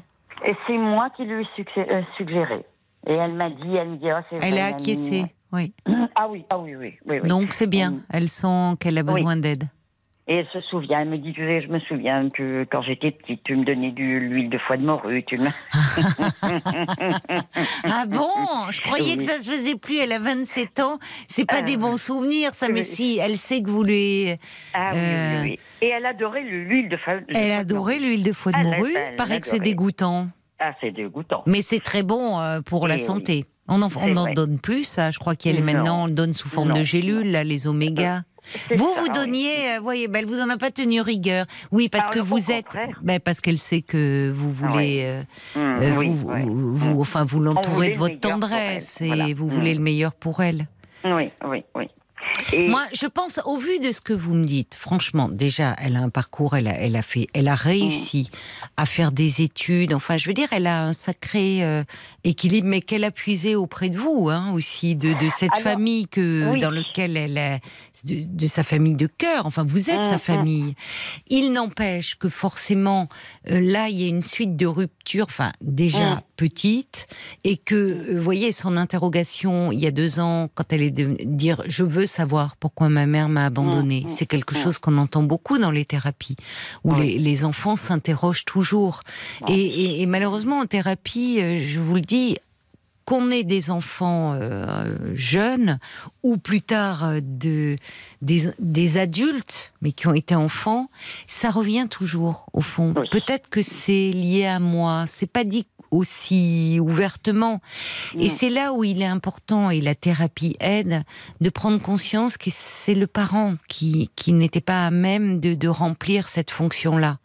Mais que l'enfant n'y est pour rien, quel que soit, enfin, si, si, quel que soit son sexe, quelle que soit sa couleur de peau, quel que soit, enfin, c'est pas lié à sa personnalité, c'est lié à l'histoire de ce parent. Mais elle retrouve sa mère, ça se passe mal. Bon, elle rentre d'Irlande, elle se sépare avec son petit ami. Ce sont des choses mm. qui peuvent arriver. Oui. Mais les séparations, déjà, c'est quand même douloureux, une séparation mm. euh, amoureuse. Et, du fait de son histoire, ou, qui a été jalonnée de séparation, euh, ça peut là aussi raviver beaucoup de choses. Là aussi, je pense que évidemment toute la famille a été euh, bouleversée par le décès euh, de votre fille. Ah oui. Euh, mm, mm. et, et elle aussi, certainement, parce que ah parce que Elle, elle faisait partie de sa famille. C'était ah une tante aussi de cœur, ah et d'ailleurs qui, qui lui avait confié euh, la petite fille, sa petite fille où elle, elle était marraine. Bon, donc tout ça, c'est à nouveau, c'est un, une perte, c'est un deuil. C'est mm. cet enfant à qui elle s'était attachée, qu'elle mm. voyait régulièrement, vous dites deux fois par semaine, qui disparaît de sa vie. Ça fait mm. beaucoup. Et, je pense, je suis d'accord avec vous que euh, là, euh, c'est bien qu'elle ait un endroit un peu pour déposer tout cela. Alors l'hypnose, pourquoi pas? Euh, Après, euh... peut-être pas pour déposer, mais plutôt pour reprendre confiance en elle. Mais il faudrait qu'elle dépose effectivement. Oh, elle a des choses à déposer, hein. Oui, parce que la confiance en elle, enfin. Euh il y a quand même certainement beaucoup d'interrogations qui subsistent dans sa tête. Et mm. puis il y a cette rencontre avec cette mère à l'âge adulte où elle espérait certainement des paroles de réconfort, des paroles d'apaisement. Et visiblement, pour qu'elle vous dise je ne tiens plus à la revoir, c'est que ça s'est mal passé, qu'elle n'a pas eu ces paroles euh, euh, qui auraient pu lui permettre un une consolation, un apaisement. Et elle a raison de, de se protéger en ne mm. voulant pas la revoir. Mais quel manque c'est dur de se construire quand même sur, de, sur un manque comme celui-là. Donc, vous voyez, ça rejoint un peu trouver sa place. C'est pas, je trouve, elle est bien structurée. Hein. Elle doit être solide. Et, et vous, et, quand je parlais de terreau euh, dans lequel elle avait pu s'enraciner, vous y êtes sacrément pour euh, quelque chose. Vraiment. Mais oui. Mais on oui. a tout fait, on a tout Mais fait. oui, vous l'avez aimé. Vous l'avez aimé, vous lui avez offert cette stabilité. Mm. Elle arrive à un moment de sa vie où, vous savez, il y a des jeunes gens comme ça, ils poursuivent leurs études, on les arrête plus. Euh, une fois qu'ils ont passé un master, après ils font un DEA, puis ils se lancent dans une thèse. Et parfois les parents disent, bon, en même temps ils sont contents, ils disent, oh, bah, c'est bien. Mais enfin, on se dit, mais quand est-ce qu'il va se lancer dans le... Oui, ils, ils n'en finissent plus. Et quelque part, il y a une peur de se lancer dans, dans la vie, au fond. Dans la vie adulte, ça représente. Les études, tant qu'on est étudiant, on est encore un peu dans ce monde. Eh mmh. oui, on n'est euh, pas encore dans le monde mmh. adulte. Mmh. Alors, euh, on comprend qu'elle a un peu peur de lâcher euh, comme ça. Et vous avez raison, oui, il faut l'aider à prendre confiance. Mais l'hypnose, c'est une bonne porte d'entrée. Euh, après, euh, si, si elle a des, ça peut être un matériau et si elle a des, ça peut être basé, comme vous lui dites, pour qu'elle reprenne confiance en elle. Et après, votre ami médecin, soit elle est psychothérapeute, soit elle peut l'orienter vers quelqu'un avec qui elle pourra peut-être parler. Vous mmh, avez mmh. bien fait, je trouve. Mmh, de, voyez? Parce que elle a quand même pas mal de choses à. Enfin, elle porte pas mal de choses. oui, je pense que. Euh, est oui, est-ce que vous pensez qu'un psy est, est nécessaire pour qu'elle puisse déposer tout ça? Moi, je, oui, ça me paraît. Euh, mm. Je vous cache pas que ça me paraît nécessaire. Mais c'est bien. Votre amie, elle est médecin, elle est hypnothérapeute, mais elle, elle est, elle est anesthésiste et elle a appris ah l'hypnose pour euh, pour l'anesthésie. Oui, d'accord, je comprends. alors après, alors euh, c'est important ce que vous me précisez parce que euh, le, ce qui peut émerger euh, de, de, cette séance d'hypnose, de souvenirs, euh, euh, elle, elle peut pas le, le, reprendre en fait. Elle n'a pas la formation pour votre amie. Oui. Vous voyez, elle le fait dans le cadre de son métier d'anesthésiste, mhm. mais après, euh, qui émerge, ben, elle pourra dire à votre petite fille, moi, je le fais dans le cadre de mon métier d'anesthésiste, mais je suis pas thérapeute, donc mm. voilà, de ces matériaux-là, de ces mm. souvenirs, de ces images qui mm. sont revenus euh, à la conscience. Euh, oui, ça serait bien que vous alliez en parler, si vous le désirez, à un psychothérapeute. Oui. Vous voyez Je pense que oui. Parce que, je pense que c'est que c'est. Euh, Vous allez voir quelle est la demande. Si elle peut l'aider pour la confiance en elle, bon, mais enfin, elle n'est mmh. pas. Elle, est, elle est médecin anesthésiste, elle est pas. Vous voyez, c'est le problème de qu'est-ce qu'on fait de ce qui émerge. Il y a des gens hein, qui pratiquent, des psychopraticiens qui pratiquent l'hypnose, mais mais qui après, si vous voulez, ils sont très honnêtes et, et, qui disent, qui travaillent avec des psys, psychothérapeutes, en disant, moi, je, ce qui sort là pendant les séances, euh, je sais pas quoi en faire, et qui oriente. D'accord. Voyez bon, de toute façon, euh, elle est tout à fait partante parce qu'elle est très ouverte à, à, tout, euh, à tout ça. Je sais qu'elle avait fait déjà, elle avait déjà vu un psy pour son père parce que euh, il y a il y a trois quatre ans à peu près, euh, elle avait vu un psy pour son père parce que elle, elle entretenait un lien avec son père euh, qui était le psy lui avait dit bon vous entre c'est presque vous la sa mère en gros. Oui, parce que oui, il y a peut-être une immaturité chez ce monsieur. Enfin bon, entre la mère qui dit euh, je la veux plus, tu la gardes. Le père qui après disparaît, franchement, mmh. c'est un départ dans mmh. la vie. Heureusement vous avez ah été là pour cet enfant, parce qu'elle aurait pu être de famille d'accueil en famille d'accueil. Enfin, ah vous lui avez offert une famille et vous mmh. êtes quelqu'un, euh, on le sent vous, de solide et de très aimant. Enfin, elle a, bon, elle a de la chance que voilà vos routes se soient croisées. C'est ce que dit Joseph. Elle dit, il dit, vous êtes tellement lucide, bienveillante et avec plein d'intuition, c'est vrai. Euh, il ajoute, ça serait bien quand même hein, qu'elle ait un lieu pour déposer tout ça. Et peut-être avec le psy dont, où elle le voyait, qu'elle voyait pour son père. Oui, oui, oui. Voilà. Pourquoi pas. Et puis vous pourrez me rappeler, vous, pour euh, me parler peut-être une prochaine fois de, mm, mm, mm, de, de vous et de votre histoire. L'autre histoire, de l'autre histoire, de l'autre petite fille. Et je voulais quand même vous préciser que ma fille, bien sûr, a fait sa vie après. Elle a un petit garçon de 15 ans. Et cet homme qui aurait pu, après mon gendre, euh, l'a l'a prise comme sa petite fille et comme sa fille, sa propre fille. Alors je suis perdue. Quand vous dites la fille, elle a fait sa vie. Quelle fille? Je suis perdue. Alors ma, fille, ben, la, la, maman. Ah d'accord, d'accord. ok. Ma, fille qui s'était séparée de son papa. Oui. Euh, après a rencontré euh, un homme, un qui s'est marié. Oui. Et ils ont eu un petit garçon, un petit fils il y a 15 ans. D'accord. Euh, voilà. Qu'elle appelle son frère. Euh, oui, oui, oui, oui. Elle s'est tricotée. oui, oui. Voilà. Et s'occuper d'elle comme si c'était sa propre fille. Ah oui, non mais euh, je, comprends, oui, elle a toute sa place dans mm. votre famille. Ah oui. Et, mais elle a ce départ avec quand même ses deux parents biologiques mm. qui à un moment... Euh, mm. ont été très L'abandonne, il n'y a pas d'autre mot. C'est ça. Et il faut composer avec ça. Voilà. c'est ça. Donc euh, je pense qu'une aide n'est pas superflue. Mais encore une fois, euh, vous, vous êtes solide et on sent qu'elle a, elle a puisé. Vous voyez, c'est pas dans les gènes ça, mais vous lui avez transmis énormément de, mm. choses et mm. énormément d'amour. À bientôt alors peut-être pour euh, parler de vous cette fois-ci. oui, oui, oui, oui, oui. certainement. je vous rappellerai plus tard si vous voulez bien. Avec plaisir. En tous les cas, je vous souhaite de bonnes vacances. Merci, c'est gentil.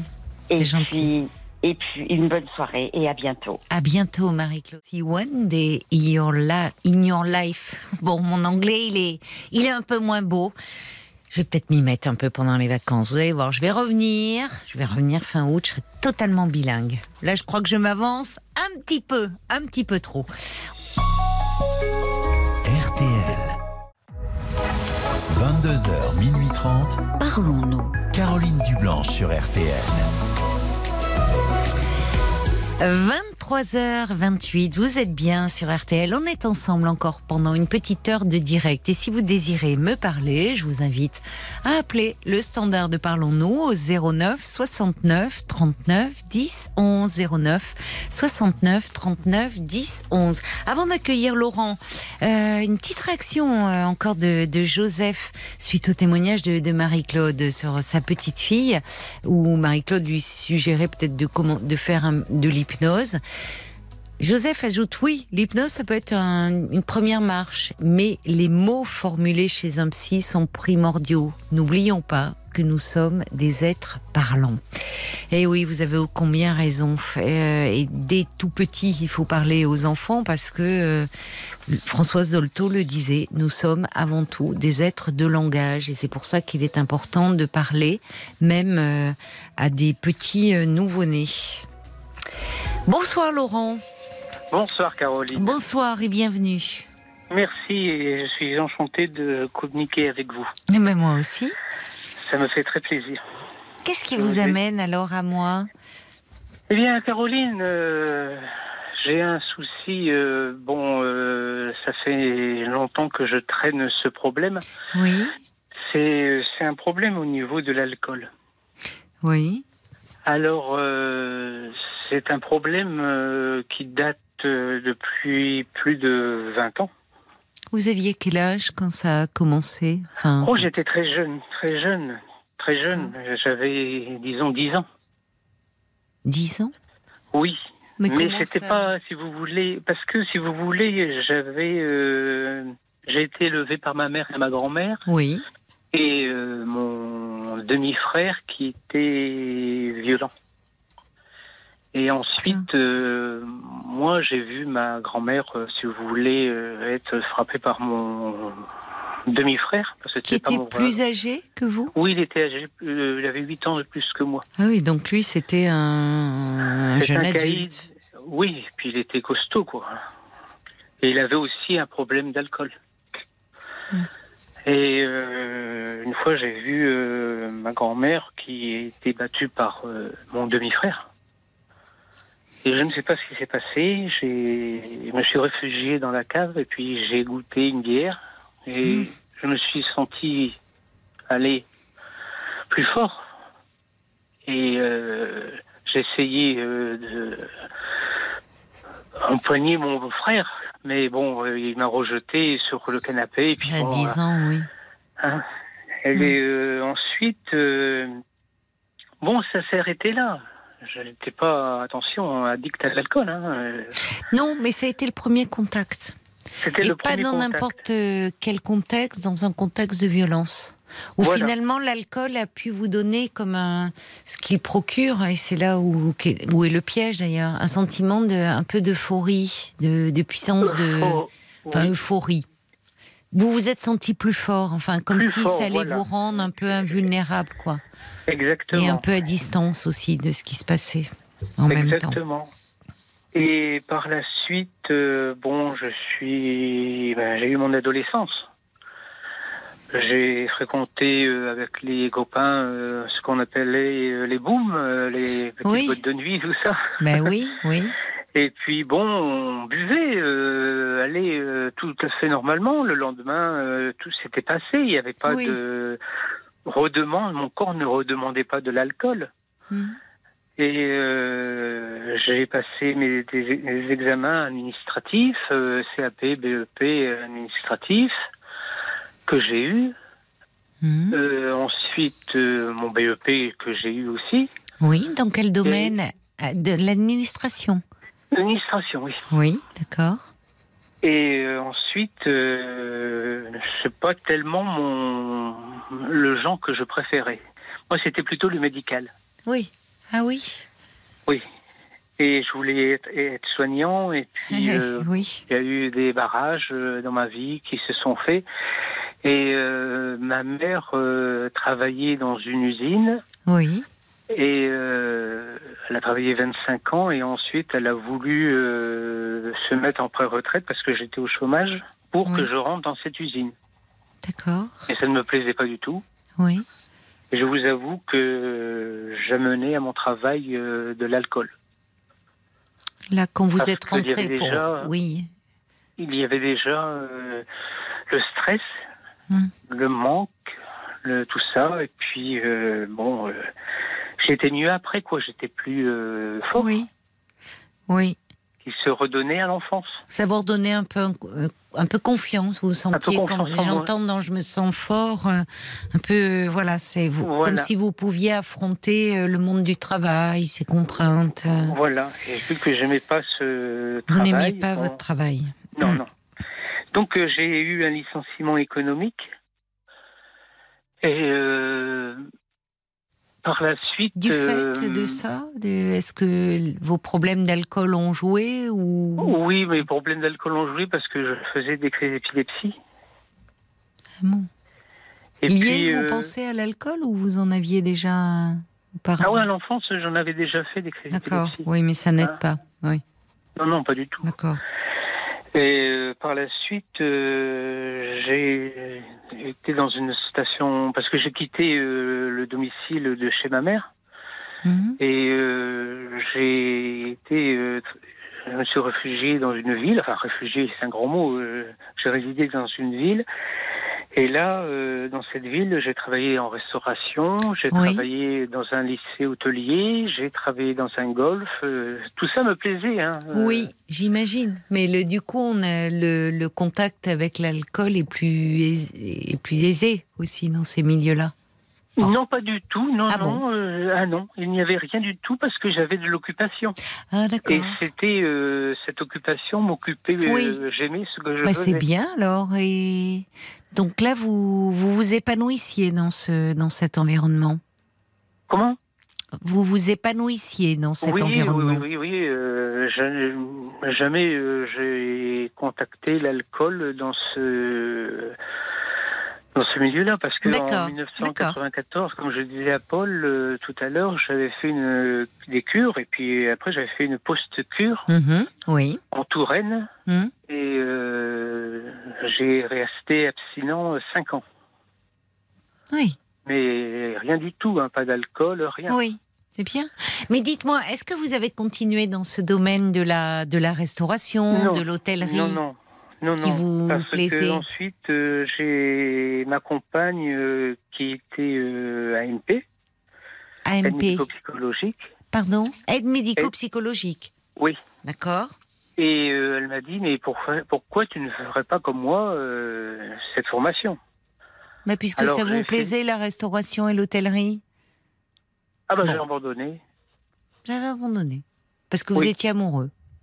J'étais amoureux et Ah, puis. Bon. et j'ai vu que je pouvais euh, entrer dans ce monde du médical. Oui, c'est vrai que vous étiez attiré par le monde médical, vous m'aviez dit. Alors Oui. euh, bon, pendant 18 mois, euh, j'ai fait cette formation. Oui. J'ai eu mon diplôme. Oui. J'ai travaillé au milieu d'enfants, en premier lieu d'enfants polyhandicapés. Hmm, Mon premier stage, C'est lourd. oui. Ensuite, euh, j'ai travaillé en EHPAD et là, ça m'a, été très dur. Hmm. C'était très très difficile parce que au niveau euh, surtout pas des personnes âgées, mais c'était surtout au niveau du personnel euh, où il y avait de la maltraitance. Et je ne, il y a encore de la maltraitance. On en Qu'est-ce que vous voulez dire? Il y avait du, de la maltraitance au niveau du personnel? Au niveau de la toilette, au niveau. Non, mais euh, c'était, vous voulez dire, euh, parmi vos collègues, le personnel, Les- vous les remarquiez des, Ah oui. des Oui, oui, oui, actes de maltraitance Oui, oui, oui. Et ça, je ne supportais pas ça. euh, Mhm. Je me, Ah je ne me doutais pas me, me voir oui, dans être un plongé, milieu aussi, aussi difficile. Quoi. Malheureusement, vous savez, dès qu'il y a des personnes vulnérables, vous parliez des enfants handicapés, vous parliez des personnes âgées. Oui. Dès qu'il y a des personnes vulnérables, il y a souvent des maltraitances. Et là, chez les enfants et adolescents polyhandicapés, non, non, il n'y avait pas du tout de maltraitance. Au contraire, mais je vous dis ça, mais tant mieux. Mais il y ah, en oui. a aussi dans ce domaine-là. Oui, je me doute, oui. Oui, oui. Mais là, bon, j'étais bien tombé et euh, ensuite, donc, je vous dis au niveau euh, de, de l'EHPAD, euh, non, j'étais révolté. j'ai Qu'est-ce que vous avez que fait ce soit au niveau des toilettes, que ce soit au niveau des repas, que ce soit au niveau euh, des couchers, que oui. ce soit bah au oui. niveau euh, des paroles, euh, tout ça. Mmh. Qu'est-ce que vous avez fait? Vous avez quitté cette EHPAD ou Non, non, non, non. J'ai dû continuer. Dû encore euh, six mois. Euh, dans, euh, oui, six mois dans cette EHPAD. D'accord. Et aujourd'hui, alors, vous travaillez dans quel domaine? Alors, je suis aujourd'hui, hélas, je suis en invalidité parce que, comme je le disais à Paul, j'ai un problème visuel. Ah, d'accord, je ne savais C'est pas. grave, j'ai les, nerfs optiques, les deux nerfs optiques atrophiés. Ah bon, mais depuis, mais de, de- enfin, ça s'est développé euh, au fil du temps, cette Au fil du temps, oui. Fil Ah du temps. oui, donc vous avez perdu. euh, Oui, vous ne pouvez plus travailler. Non, je ne peux plus Vous travailler. avez quel euh, âge aujourd'hui, Laurent? 54 ans. 54 ans. Et ça vous est arrivé quand, ce problème euh, au nerf optique Ouais, ça m'est arrivé il y a une quinzaine, euh, Ah oui. dix- euh, ouais, 10, 15 ans, oui. Ah, vous étiez J'ai jeune vu que encore. ma, ma- oui, j'ai vu que ma vue baissait et quand déjà euh, quand je passais ma formation euh, Oui, euh, je oui. voyais euh, quand même que j'avais du mal à lire au tableau, que Oui. mais les stages se déroulaient très bien. Mhm. Et c'était pour écrire. euh, bon, euh, j'avais mes amis, euh, mes collègues de qui étaient autour de moi, qui ben, qui recopiaient, euh, qui me Eh oui. dictaient. euh, Oui, vous ne pouvez. C'était très sympathique. J'étais bien entouré. Vous étiez bien entouré. Et euh, à quel moment ça date? Il y a, il y a 10-15 ans que vous avez complètement perdu la vue?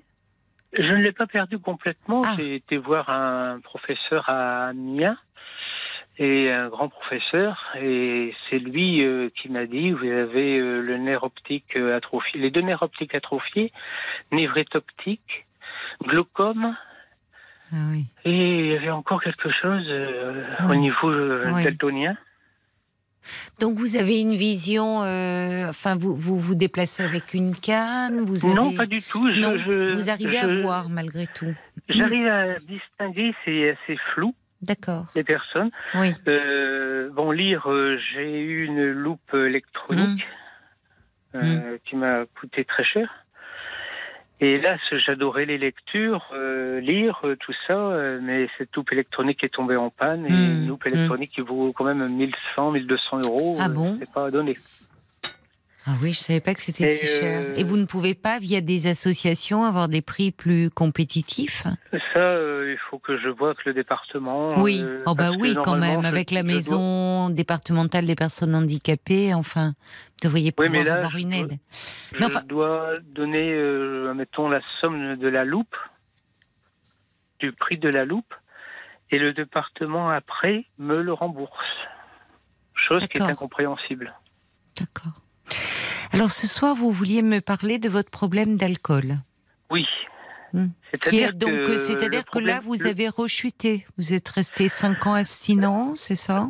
Euh, Cinq ans abstinent, ensuite euh, je suis resté euh, 18 mois abstinent, ensuite deux ans et demi, D'accord. et ensuite euh, j'ai resté 11 ans avec une femme qui euh, consommait pas mal.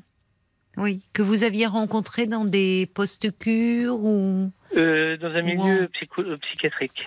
D'accord. C'est le risque hein, parfois. Ça arrive souvent ça. Et Oui, parce oui. que évidemment, vous vous, euh, enfin, vous vous rapprochez sur un. Au départ, c'est un soutien et le risque, c'est de replonger ensemble. Oui. Bon. Vous êtes séparé de cette femme? Oui, oui. D'accord. Et euh, j'avais un projet euh, de travailler en Suisse. Et euh, j'étais parti donc à Lausanne. J'ai eu un Ah. entretien, tout ça, et parce que ça, se- ça allait se terminer avec ma compagne. Oui. Et donc euh, un jour, j'ai eu un coup de téléphone de sa fille et ça n'allait pas du tout et j'ai dû Oui. quitter. euh, bon, hélas. Et euh, je suis revenu euh, en France et on s'est remis ensemble deux ans et Mm. après euh, j'ai fait partie d'une association Vie Libre Oui. et dont j'ai été vice-président. Oui. C'est un peu Et basé, c'est c'est différent des alcooliques anonymes, hein, vie libre. Vie Libre, oui, la Croix Bleue, tout ça, c'est Il y différent. a des groupes de parole euh, À Vie Libre? Oui. Oui, oui, oui. Oui, j'en profite, vous étiez vice-président, donc euh, il y a des groupes de parole, il y a des entretiens individuels. On parle beaucoup des alcooliques anonymes, j'avoue que je connais moins l'association euh, Vie Libre et la Croix Bleue, c'est lié? Euh, pas tout à fait. La, alcoolique anonyme, j'y suis allé une ou deux fois, ça ne m'a pas plu. D'accord. Et euh, vie libre, euh, disons que on va chez, par exemple, il y a des personnes qui nous appellent, on va à leur domicile pour rencontrer euh, la personne qui ne va pas bien. D'accord.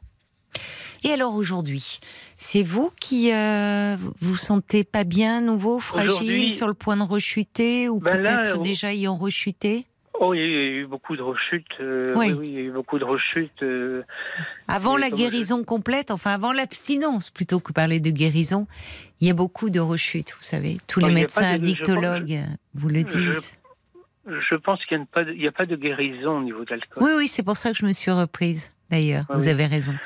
Et euh, par la suite, euh, là, je disais à Paul tout à l'heure, euh, le Oui. 31 décembre, euh, le 24 décembre, parce que j'ai une nouvelle amie, une nouvelle, Ah, bah, écoutez, mais bien. qui consomme modérément, mais qui ne consomme pas devant moi. Par exemple, quand on, est, on mange ensemble, euh, elle ne boit pas d'alcool. Quand on va au restaurant, elle ne boit pas d'alcool. Euh, il y a... Elle fait attention à moi parce que j'ai fait beaucoup, beaucoup. Elle m'a ramassé à la petite cuillère, si vous Oui, voulez. mais elle, elle, est-ce qu'elle-même a un, un parcours euh, comme ça d'addiction avec l'alcool ou pas? Un peu.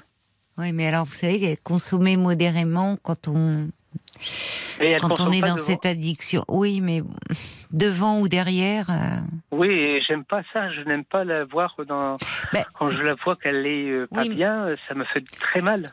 Oui, mais vous savez, euh, le mal. problème, c'est que vous, connaissez mieux que moi, parce que souvent, justement, quand on est dans une addiction, vous savez, on connaît même mieux que les médecins, hein, enfin, ou presque. Oui, il y a, oui, il y a c'est- beaucoup de personnes dire. qui, un des propres de l'addiction, c'est aussi le mensonge, la dissimulation. Donc Oui. beaucoup de gens disent euh, non non ça va j'ai arrêté ou je je contrôle bon votre Oui, amie c'est ce qu'elle fait Ce sont des personnes, quelquefois, qui vivent dans le déni. euh, mais vous-même, vous le reprenez pour votre compagne en disant oui, elle, elle boit, mais modérément. Mais le problème, le problème, ce qui est tragique avec l'alcool, c'est qu'à un moment, euh, et c'est ça qui est dur, c'est se dire que c'est plus Ouais. possible en fait. C'est- Non, c'est plus possible. Voilà. Non, c'est plus possible. Là, Et par euh, rapport à vous, parce que là, c'est vous là, que euh, j'ai en ligne, votre compagne. Bon, alors même si le couple, là, vous y tenez beaucoup, vous êtes ensemble depuis longtemps, Six ans. six ans. Vous êtes Mais, bien euh, dans cette relation avec elle? Ben, C'est-à-dire que c'est une femme qui est très, très maniaque. J'ai un chien euh, qui perd beaucoup ses poils, donc elle, elle est pas. Elle l'adore, hein, le chien. Ah oui, mais il faudrait qu'il ait pas de poils, quoi. faudrait qu'il n'aurait pas de poils. mais pourquoi elle est toujours avec son aspirateur? Ah oui, Oh là Ah oui. là ah oui. Et j'ai eu carrelage blanc chez moi en plus, alors je vous dis pas, lui Oui. est noir. Il est noir. Oui, c'est un labrador croisé espagnol que Ah j'ai oui, eu c'est dans un mignon. refuge. Oui. Et euh, Elle adore, mais oui, elle est, elle trouve qu'il perd ses poils, quoi. Oui, il perd ses poils. Bon, du 1er décembre. Mais avec vous, elle est, 1er elle janvier. est, oui. Alors c'est, elle est un petit peu comme ça sur votre dos et Oui, un peu, oui.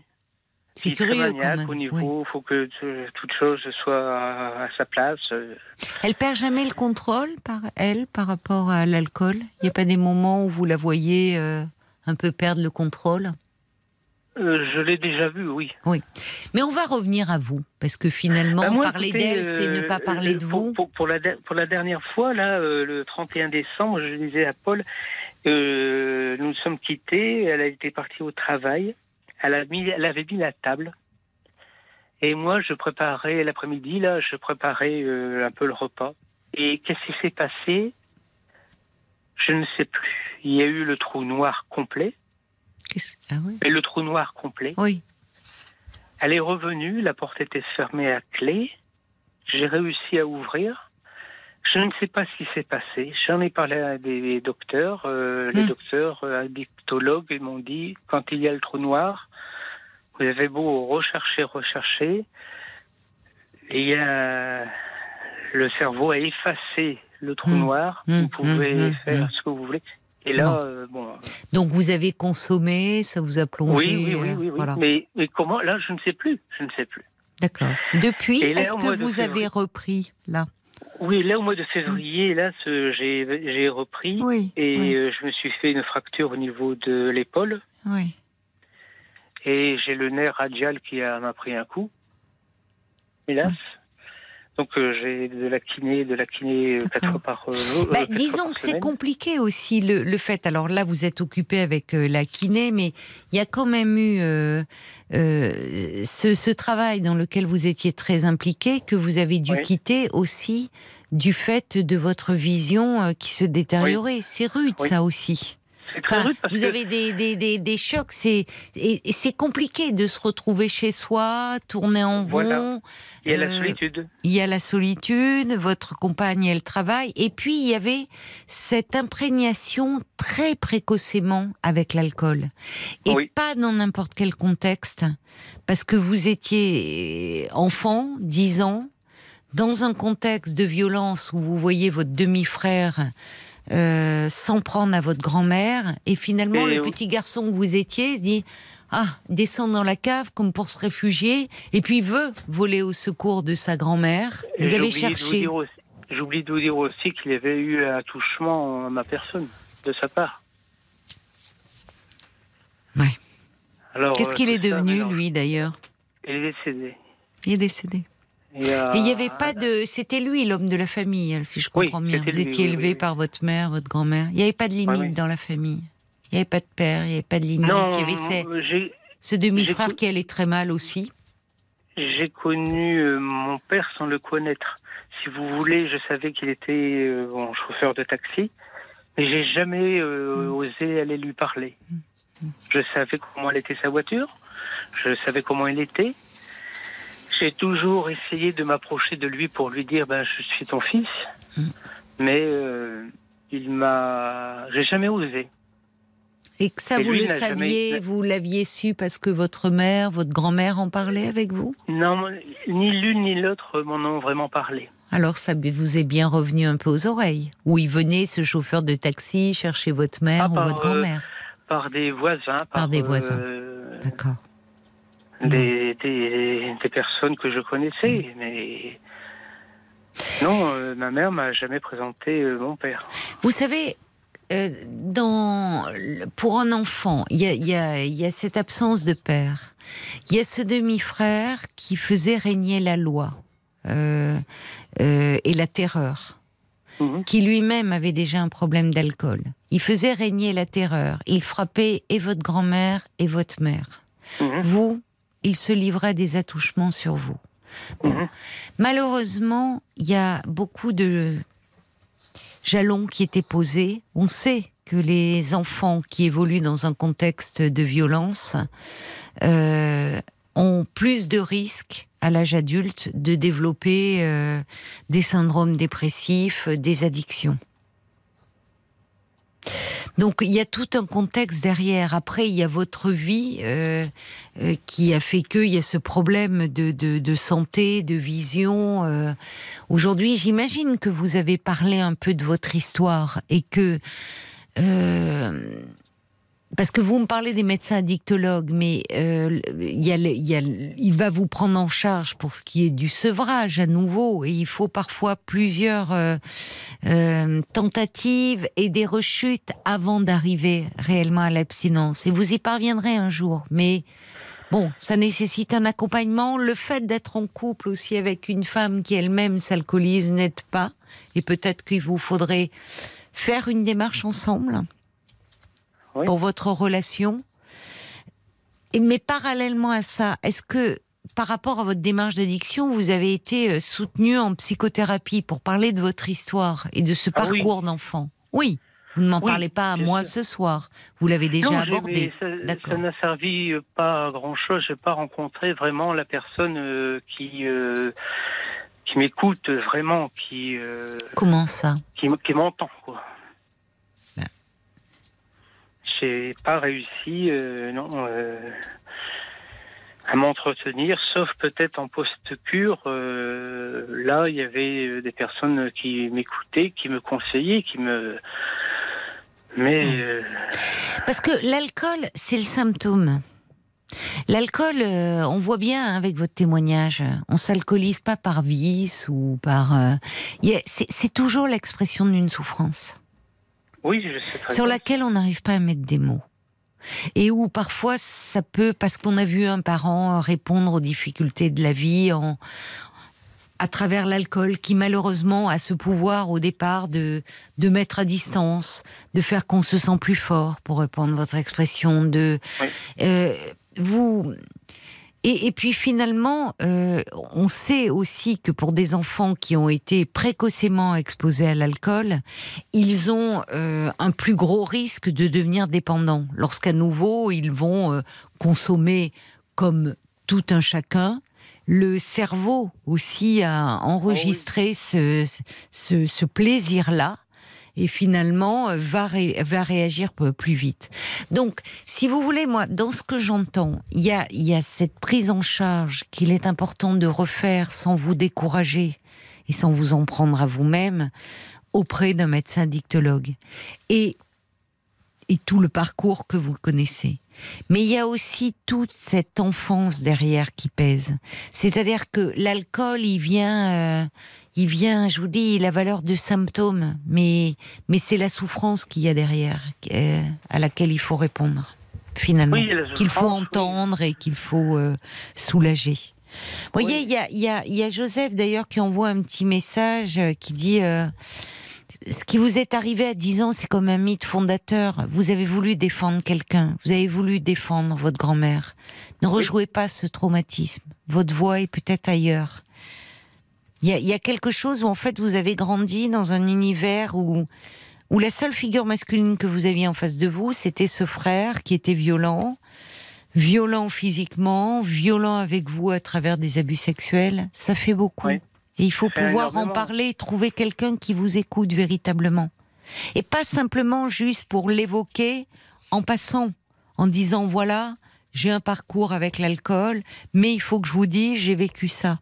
C'est-à-dire qu'à un moment, parallèlement à l'équipe médicale qui va vous prendre en charge et euh, faire un sevrage médical et tout ce que vous connaissez, il faut que vous ayez véritablement un endroit pour être soutenu. Oui, parce que là, il faut et vous allez trouver. En ce moment-là, il y a un repli sur moi-même et je ne veux pas sortir, euh, je ne veux pas côtoyer personne. Euh, c'est. Pourquoi je ne sais pas. Je ne sais pas du tout. Je ne sais Mais parce que vous avez replongé là. Ah, non, non, ça fait 4, 5 euh, mois Depuis que février. pas replongé là. Donc, euh, je n'ai plus envie de euh, souffrir. Oui mais, alors, si vous ne vous, isolez, si vous voulez voir personne, c'est pourquoi? Parce que vous vous sentez mal, vous avez des, des angoisses, des idées des noires. Angoisses. vous avez des angoisses. Beaucoup d'angoisses. Oui. Bon, mais vous savez bien que c'est quand on arrête qu'il faut être particulièrement entouré psychologiquement. Parce que quand vous arrêtez, ben, l'alcool, il est plus là pour euh, anesthésier euh, tout ce que vous essayez d'enfouir en vous. Donc tout, tout remonte à la surface euh, avec beaucoup de violence. Donc c'est là où il faut que vous soyez entouré. Et c'est là où il faut que vous ayez une, vraiment un soutien. On sait que c'est là où il y a un risque de rechute. C'est quand justement il n'y a plus Oui, l'alcool. oui. Reprenez contact avec le centre d'addictologie, avec euh, les Ah, le structures que vous euh, connaissez. Oui, oui, il y a le Xapa, ça s'appelle là, que je, Voilà. je Vous savez. tous les mois. Et euh, le problème, c'est que quelquefois, bon, il y a ces pulsions qui sont là. Et bon, Oui, oui. là, euh, j'en ai eu quelques-unes et je me suis dit, non, tu, Laurent, tu ne reprendras pas euh, une goutte d'alcool. Non, de, il faut arrêter là, il faut. Oui, mais en fait, les, comme vous dites, les pulsions, il y a quelque chose qui à un moment est con- incontrôlable. Il y a quelque chose, quelque chose face à vos angoisses. euh, ben, malheureusement, euh, l'alcool, euh, c'est un anxiolytique et on Ah bah oui, c'est le, Et on c'est vend le, libre. me- c'est le meilleur anxiolytique Alors, qui se vend Le meilleur, Non, euh, pas- non. C'est un grand mot. Non, parce que euh, justement, c'est là où il est très traître. C'est-à-dire que sur le moment, oui, il va apaiser les angoisses. Mais en fait, la consommation d'alcool va intensifier les angoisses, va intensifier euh, l'humeur euh, dépressive, et que justement, quand on a euh, un terrain comme ça, très anxieux, un terrain où il y a eu de la dépression, l'alcool, ça, ça fait très mauvais ménage avec tout ça. Donc, euh, mais beaucoup de gens comme vous, la première chose qu'on a sous la main, effectivement, il n'y a pas besoin d'ordonnance, il n'y a rien, vous allez dans n'importe quelle supérette, vous pouvez ressortir avec une bouteille d'alcool. Ah oui. Et sur le moment, ça calme. Sur le moment, c'est un piège euh, redoutable. Ça, ne- ça fait qu'accroître les angoisses. Donc il est temps, vous connaissez le cheminement. Laurent, vous connaissez Oui, oui, le sûr, cheminement. Donc allez-y, faites-vous aider à nouveau. euh, Et arrêtez de vous en vouloir et de vous dire euh, arrête avec tes pulsions. Il y a un moment, il y a quelque chose euh, qui est plus fort que vous. Vous allez y arriver, mais il faut que vous ayez un cadre. Alors je sais qu'actuellement vous allez beaucoup chez le kiné pour cette douleur là, mais euh, bon, il faut que vous repreniez et puis occupez-vous de vous. Après, effectivement, le fait d'être en couple avec quelqu'un qui a le même problème que vous, ça ne vous aide pas. C'est évident. Mais déjà, commencez par vous occuper à nouveau euh, de vous et puis euh, de toutes ces blessures là en arrière-plan qui sont en train de s'ouvrir à nouveau. Peut-être parce qu'elles n'ont pas été suffisamment euh, un peu cicatrisées, recousues. Il faut vous y remettre, je Laurent. pense que Il y a du non, boulot. ça- Il va, d'accord. Il va falloir que je vous laisse là parce Euh, qu'il est minuit. Il va falloir que je, je vous laisse. Prenez soin de vous, d'accord? Merci, et j'ai été très ravi de vous parler. Et allez parler à quelqu'un également, dont c'est le métier, tu vois, et qui va pouvoir prendre le relais. D'accord? Parce que la Oui. radio, ça remplacera jamais une thérapie. Je vous embrasse, Laurent. Au revoir. Jusqu'à minuit 30, Parlons-nous. Caroline Dublanche sur RTL.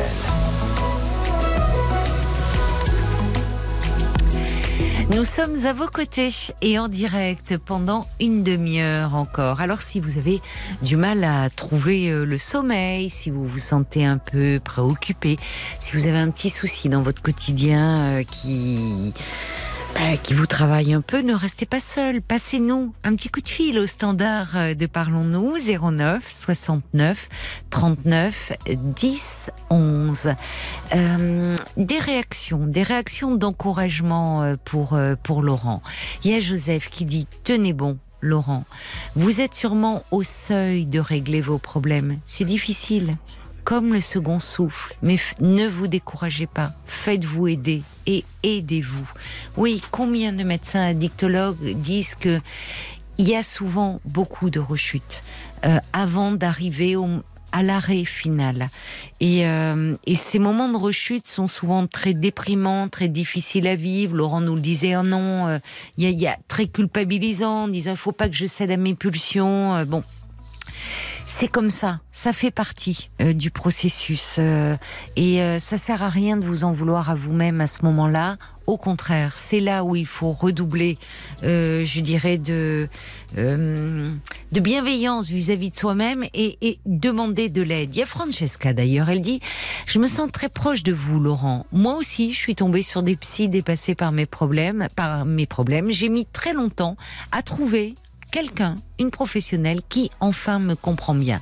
Bon, parfois, euh, euh, il faut trouver aussi la bonne personne avec qui euh, l'on se sent en phase.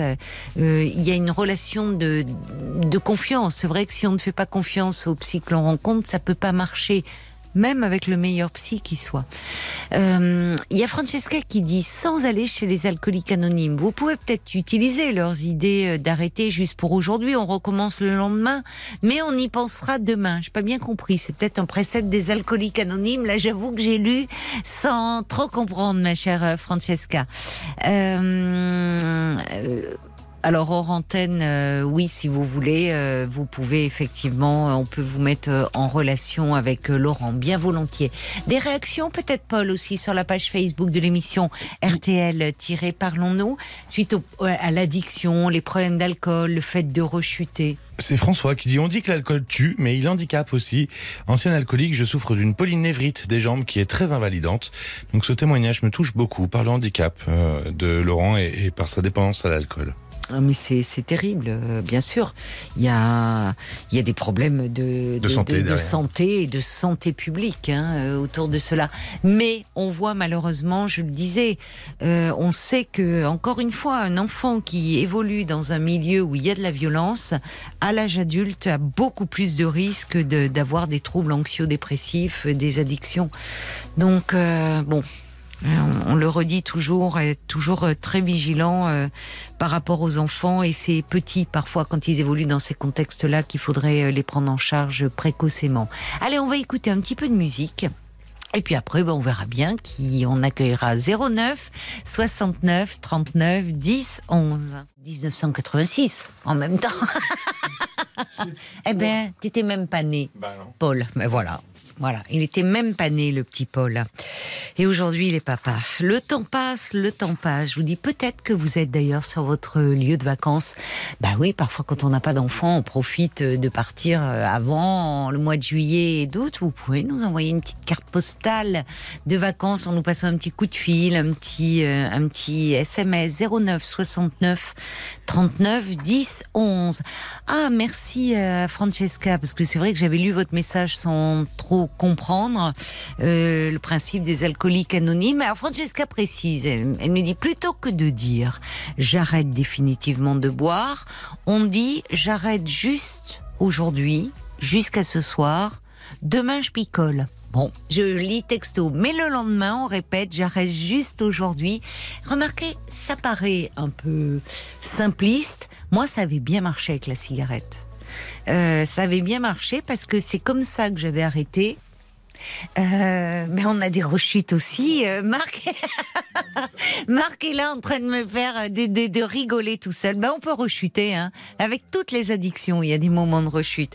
Mais j'avais arrêté comme ça parce que j'avais un peu une toux sèche et, puis je me disais je peux pas prendre l'antenne comme ça et, et tousser non-stop. Donc pendant 24 heures, j'avais pas fumé. Puis je me suis dit oh si je fume pas pendant 24 heures, oh ben c'est déjà, je, peut-être je vais pas fumer pendant deux jours.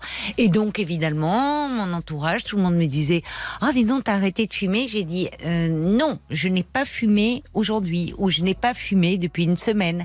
Mais dans ma tête, je ne me disais pas, j'arrête. Et franchement, vous avez raison, Francesca, ça aide.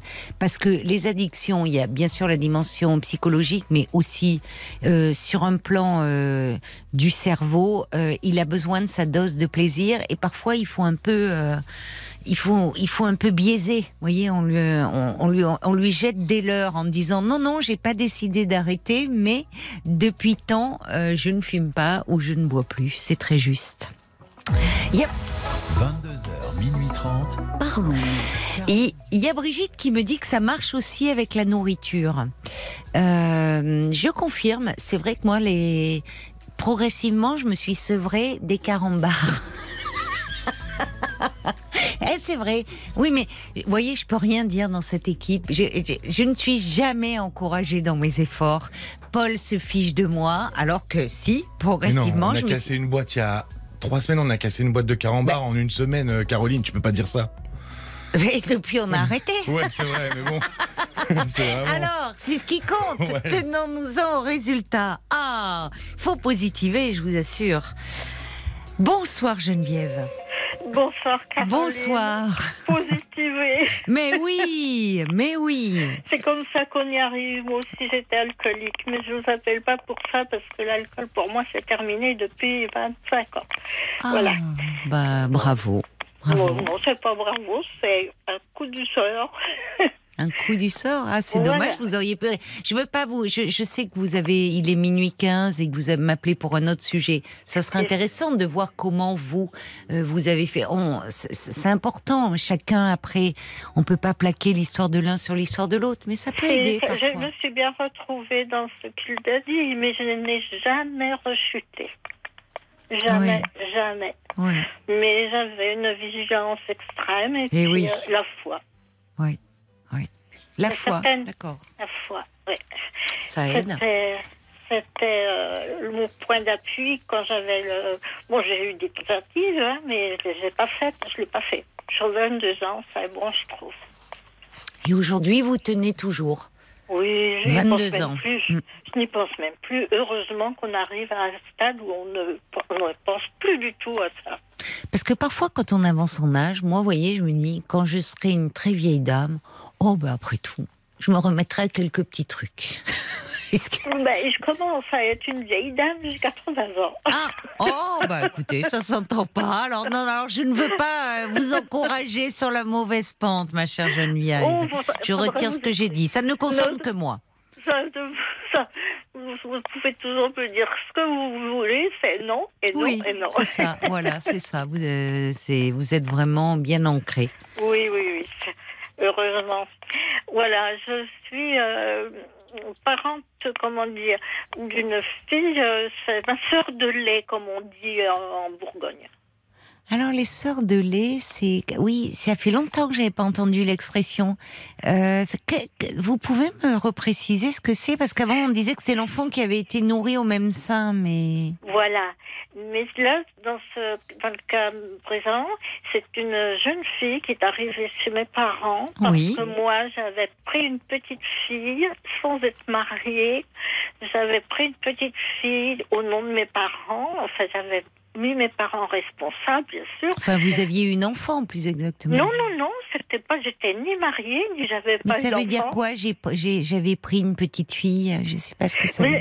J'ai demandé à la, la, comment dire, c'était euh, à Beaune, vous voyez, c'est Beaune. Les hospices. Pris, voilà. J'avais oui. pris une enfant, mais une petite fille.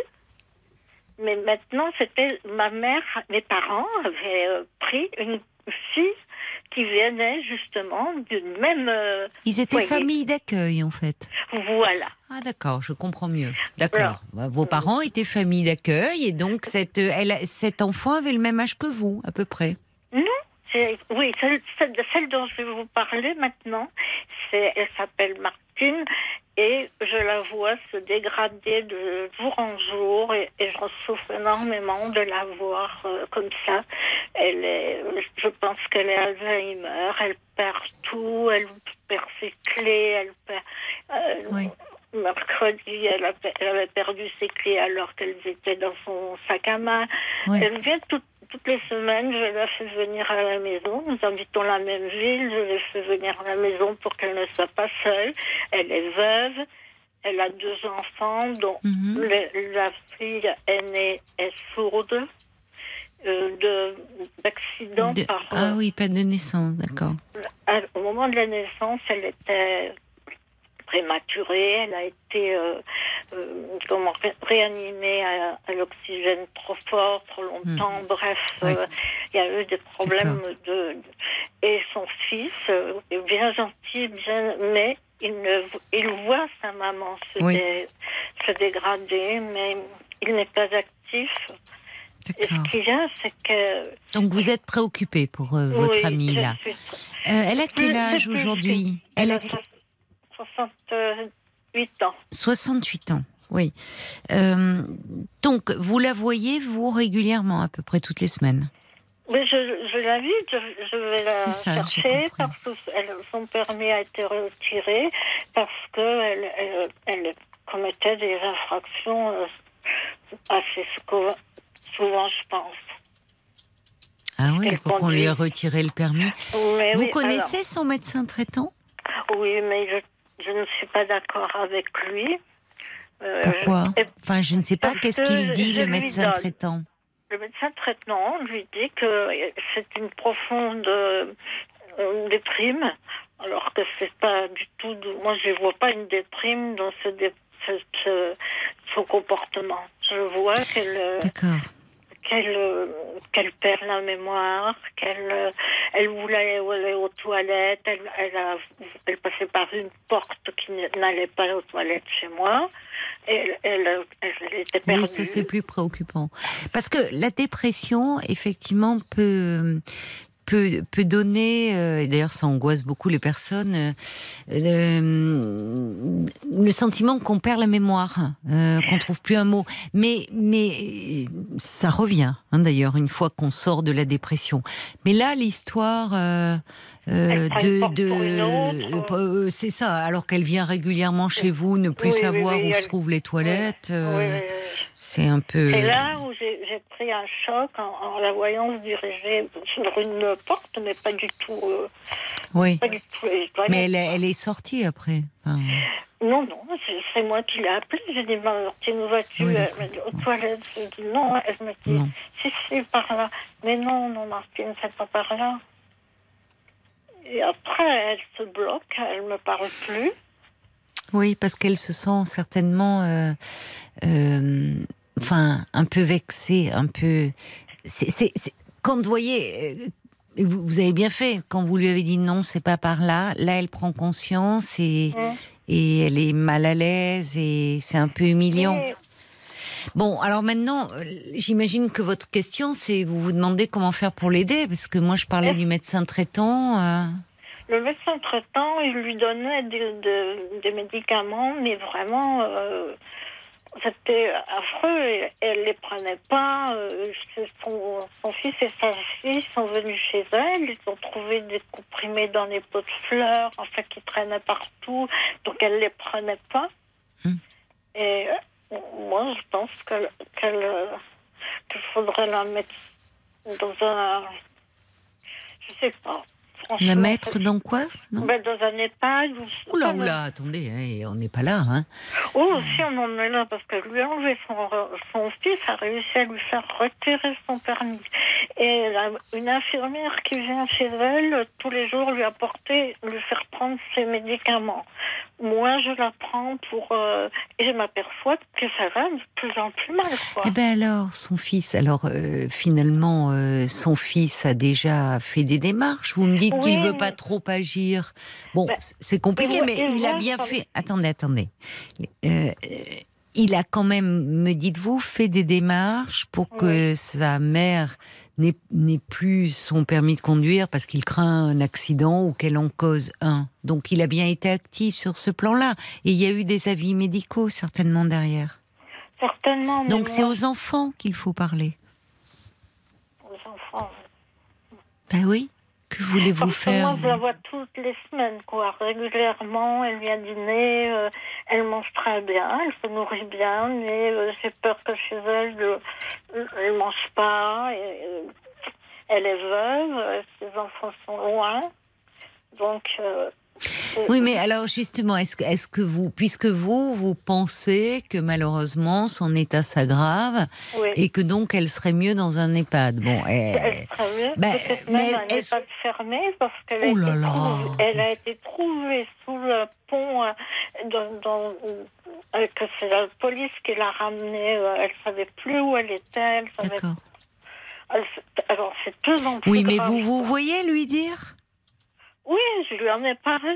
Mais comment elle réagit, votre amie Elle m'a dit que non. Ah bah bien sûr. Que c'est des histoires, que bah oui. bien. Donc ce, que, vous risquez, moi ce que je crains pour vous, euh, Geneviève, c'est que vous vous fâchiez avec elle. Non, non, que... je Non, j'ai bien compris que vous, vous ne voulez pas vous fâcher. Mais euh, à un moment, ça... Si, non, mais votre amie, si, si, si, si elle est, pas dans. mon amie, c'est ma soeur de lait. Hein. C'est pas pareil. Elle a vécu chez mes parents.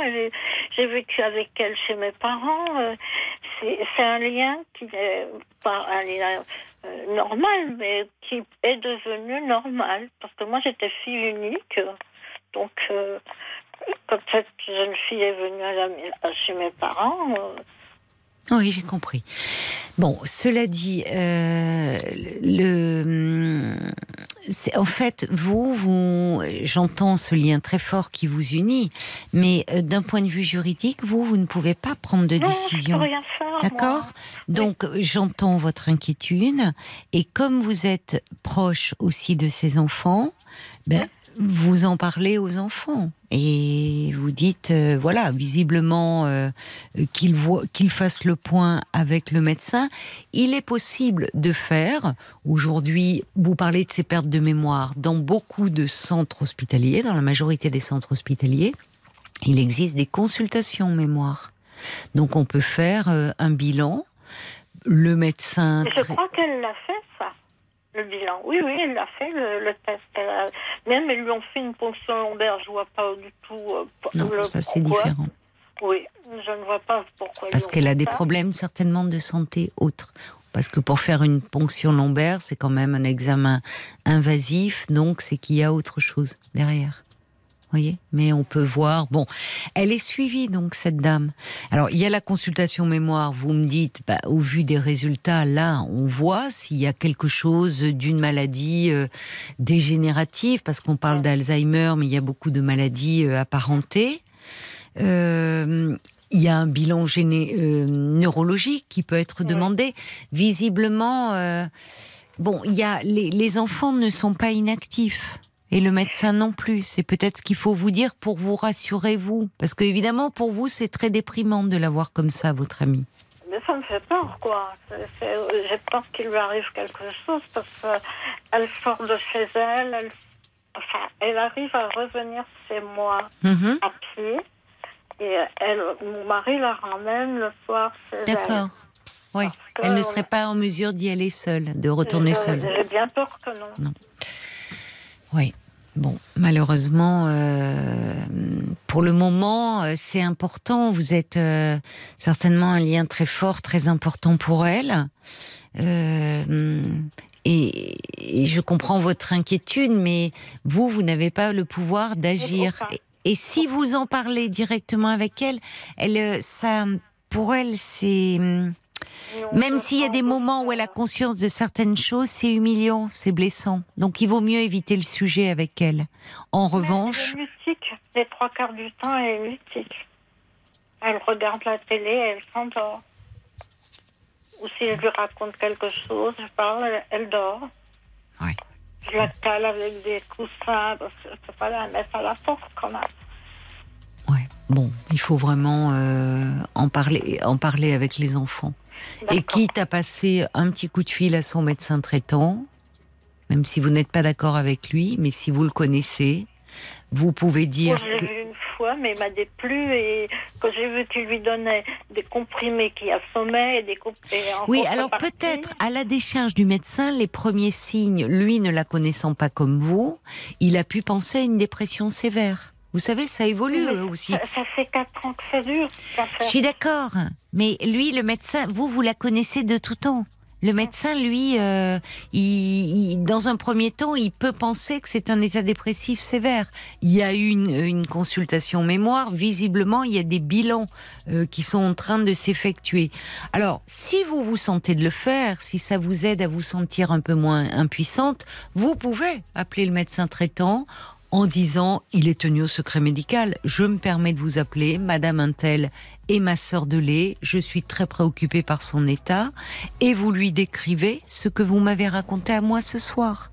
Il est tenu au secret médical, donc il ne Oui, vous oui. donnera pas d'éléments, mais en revanche, il peut en tenir compte quand il la verra. Vous voyez?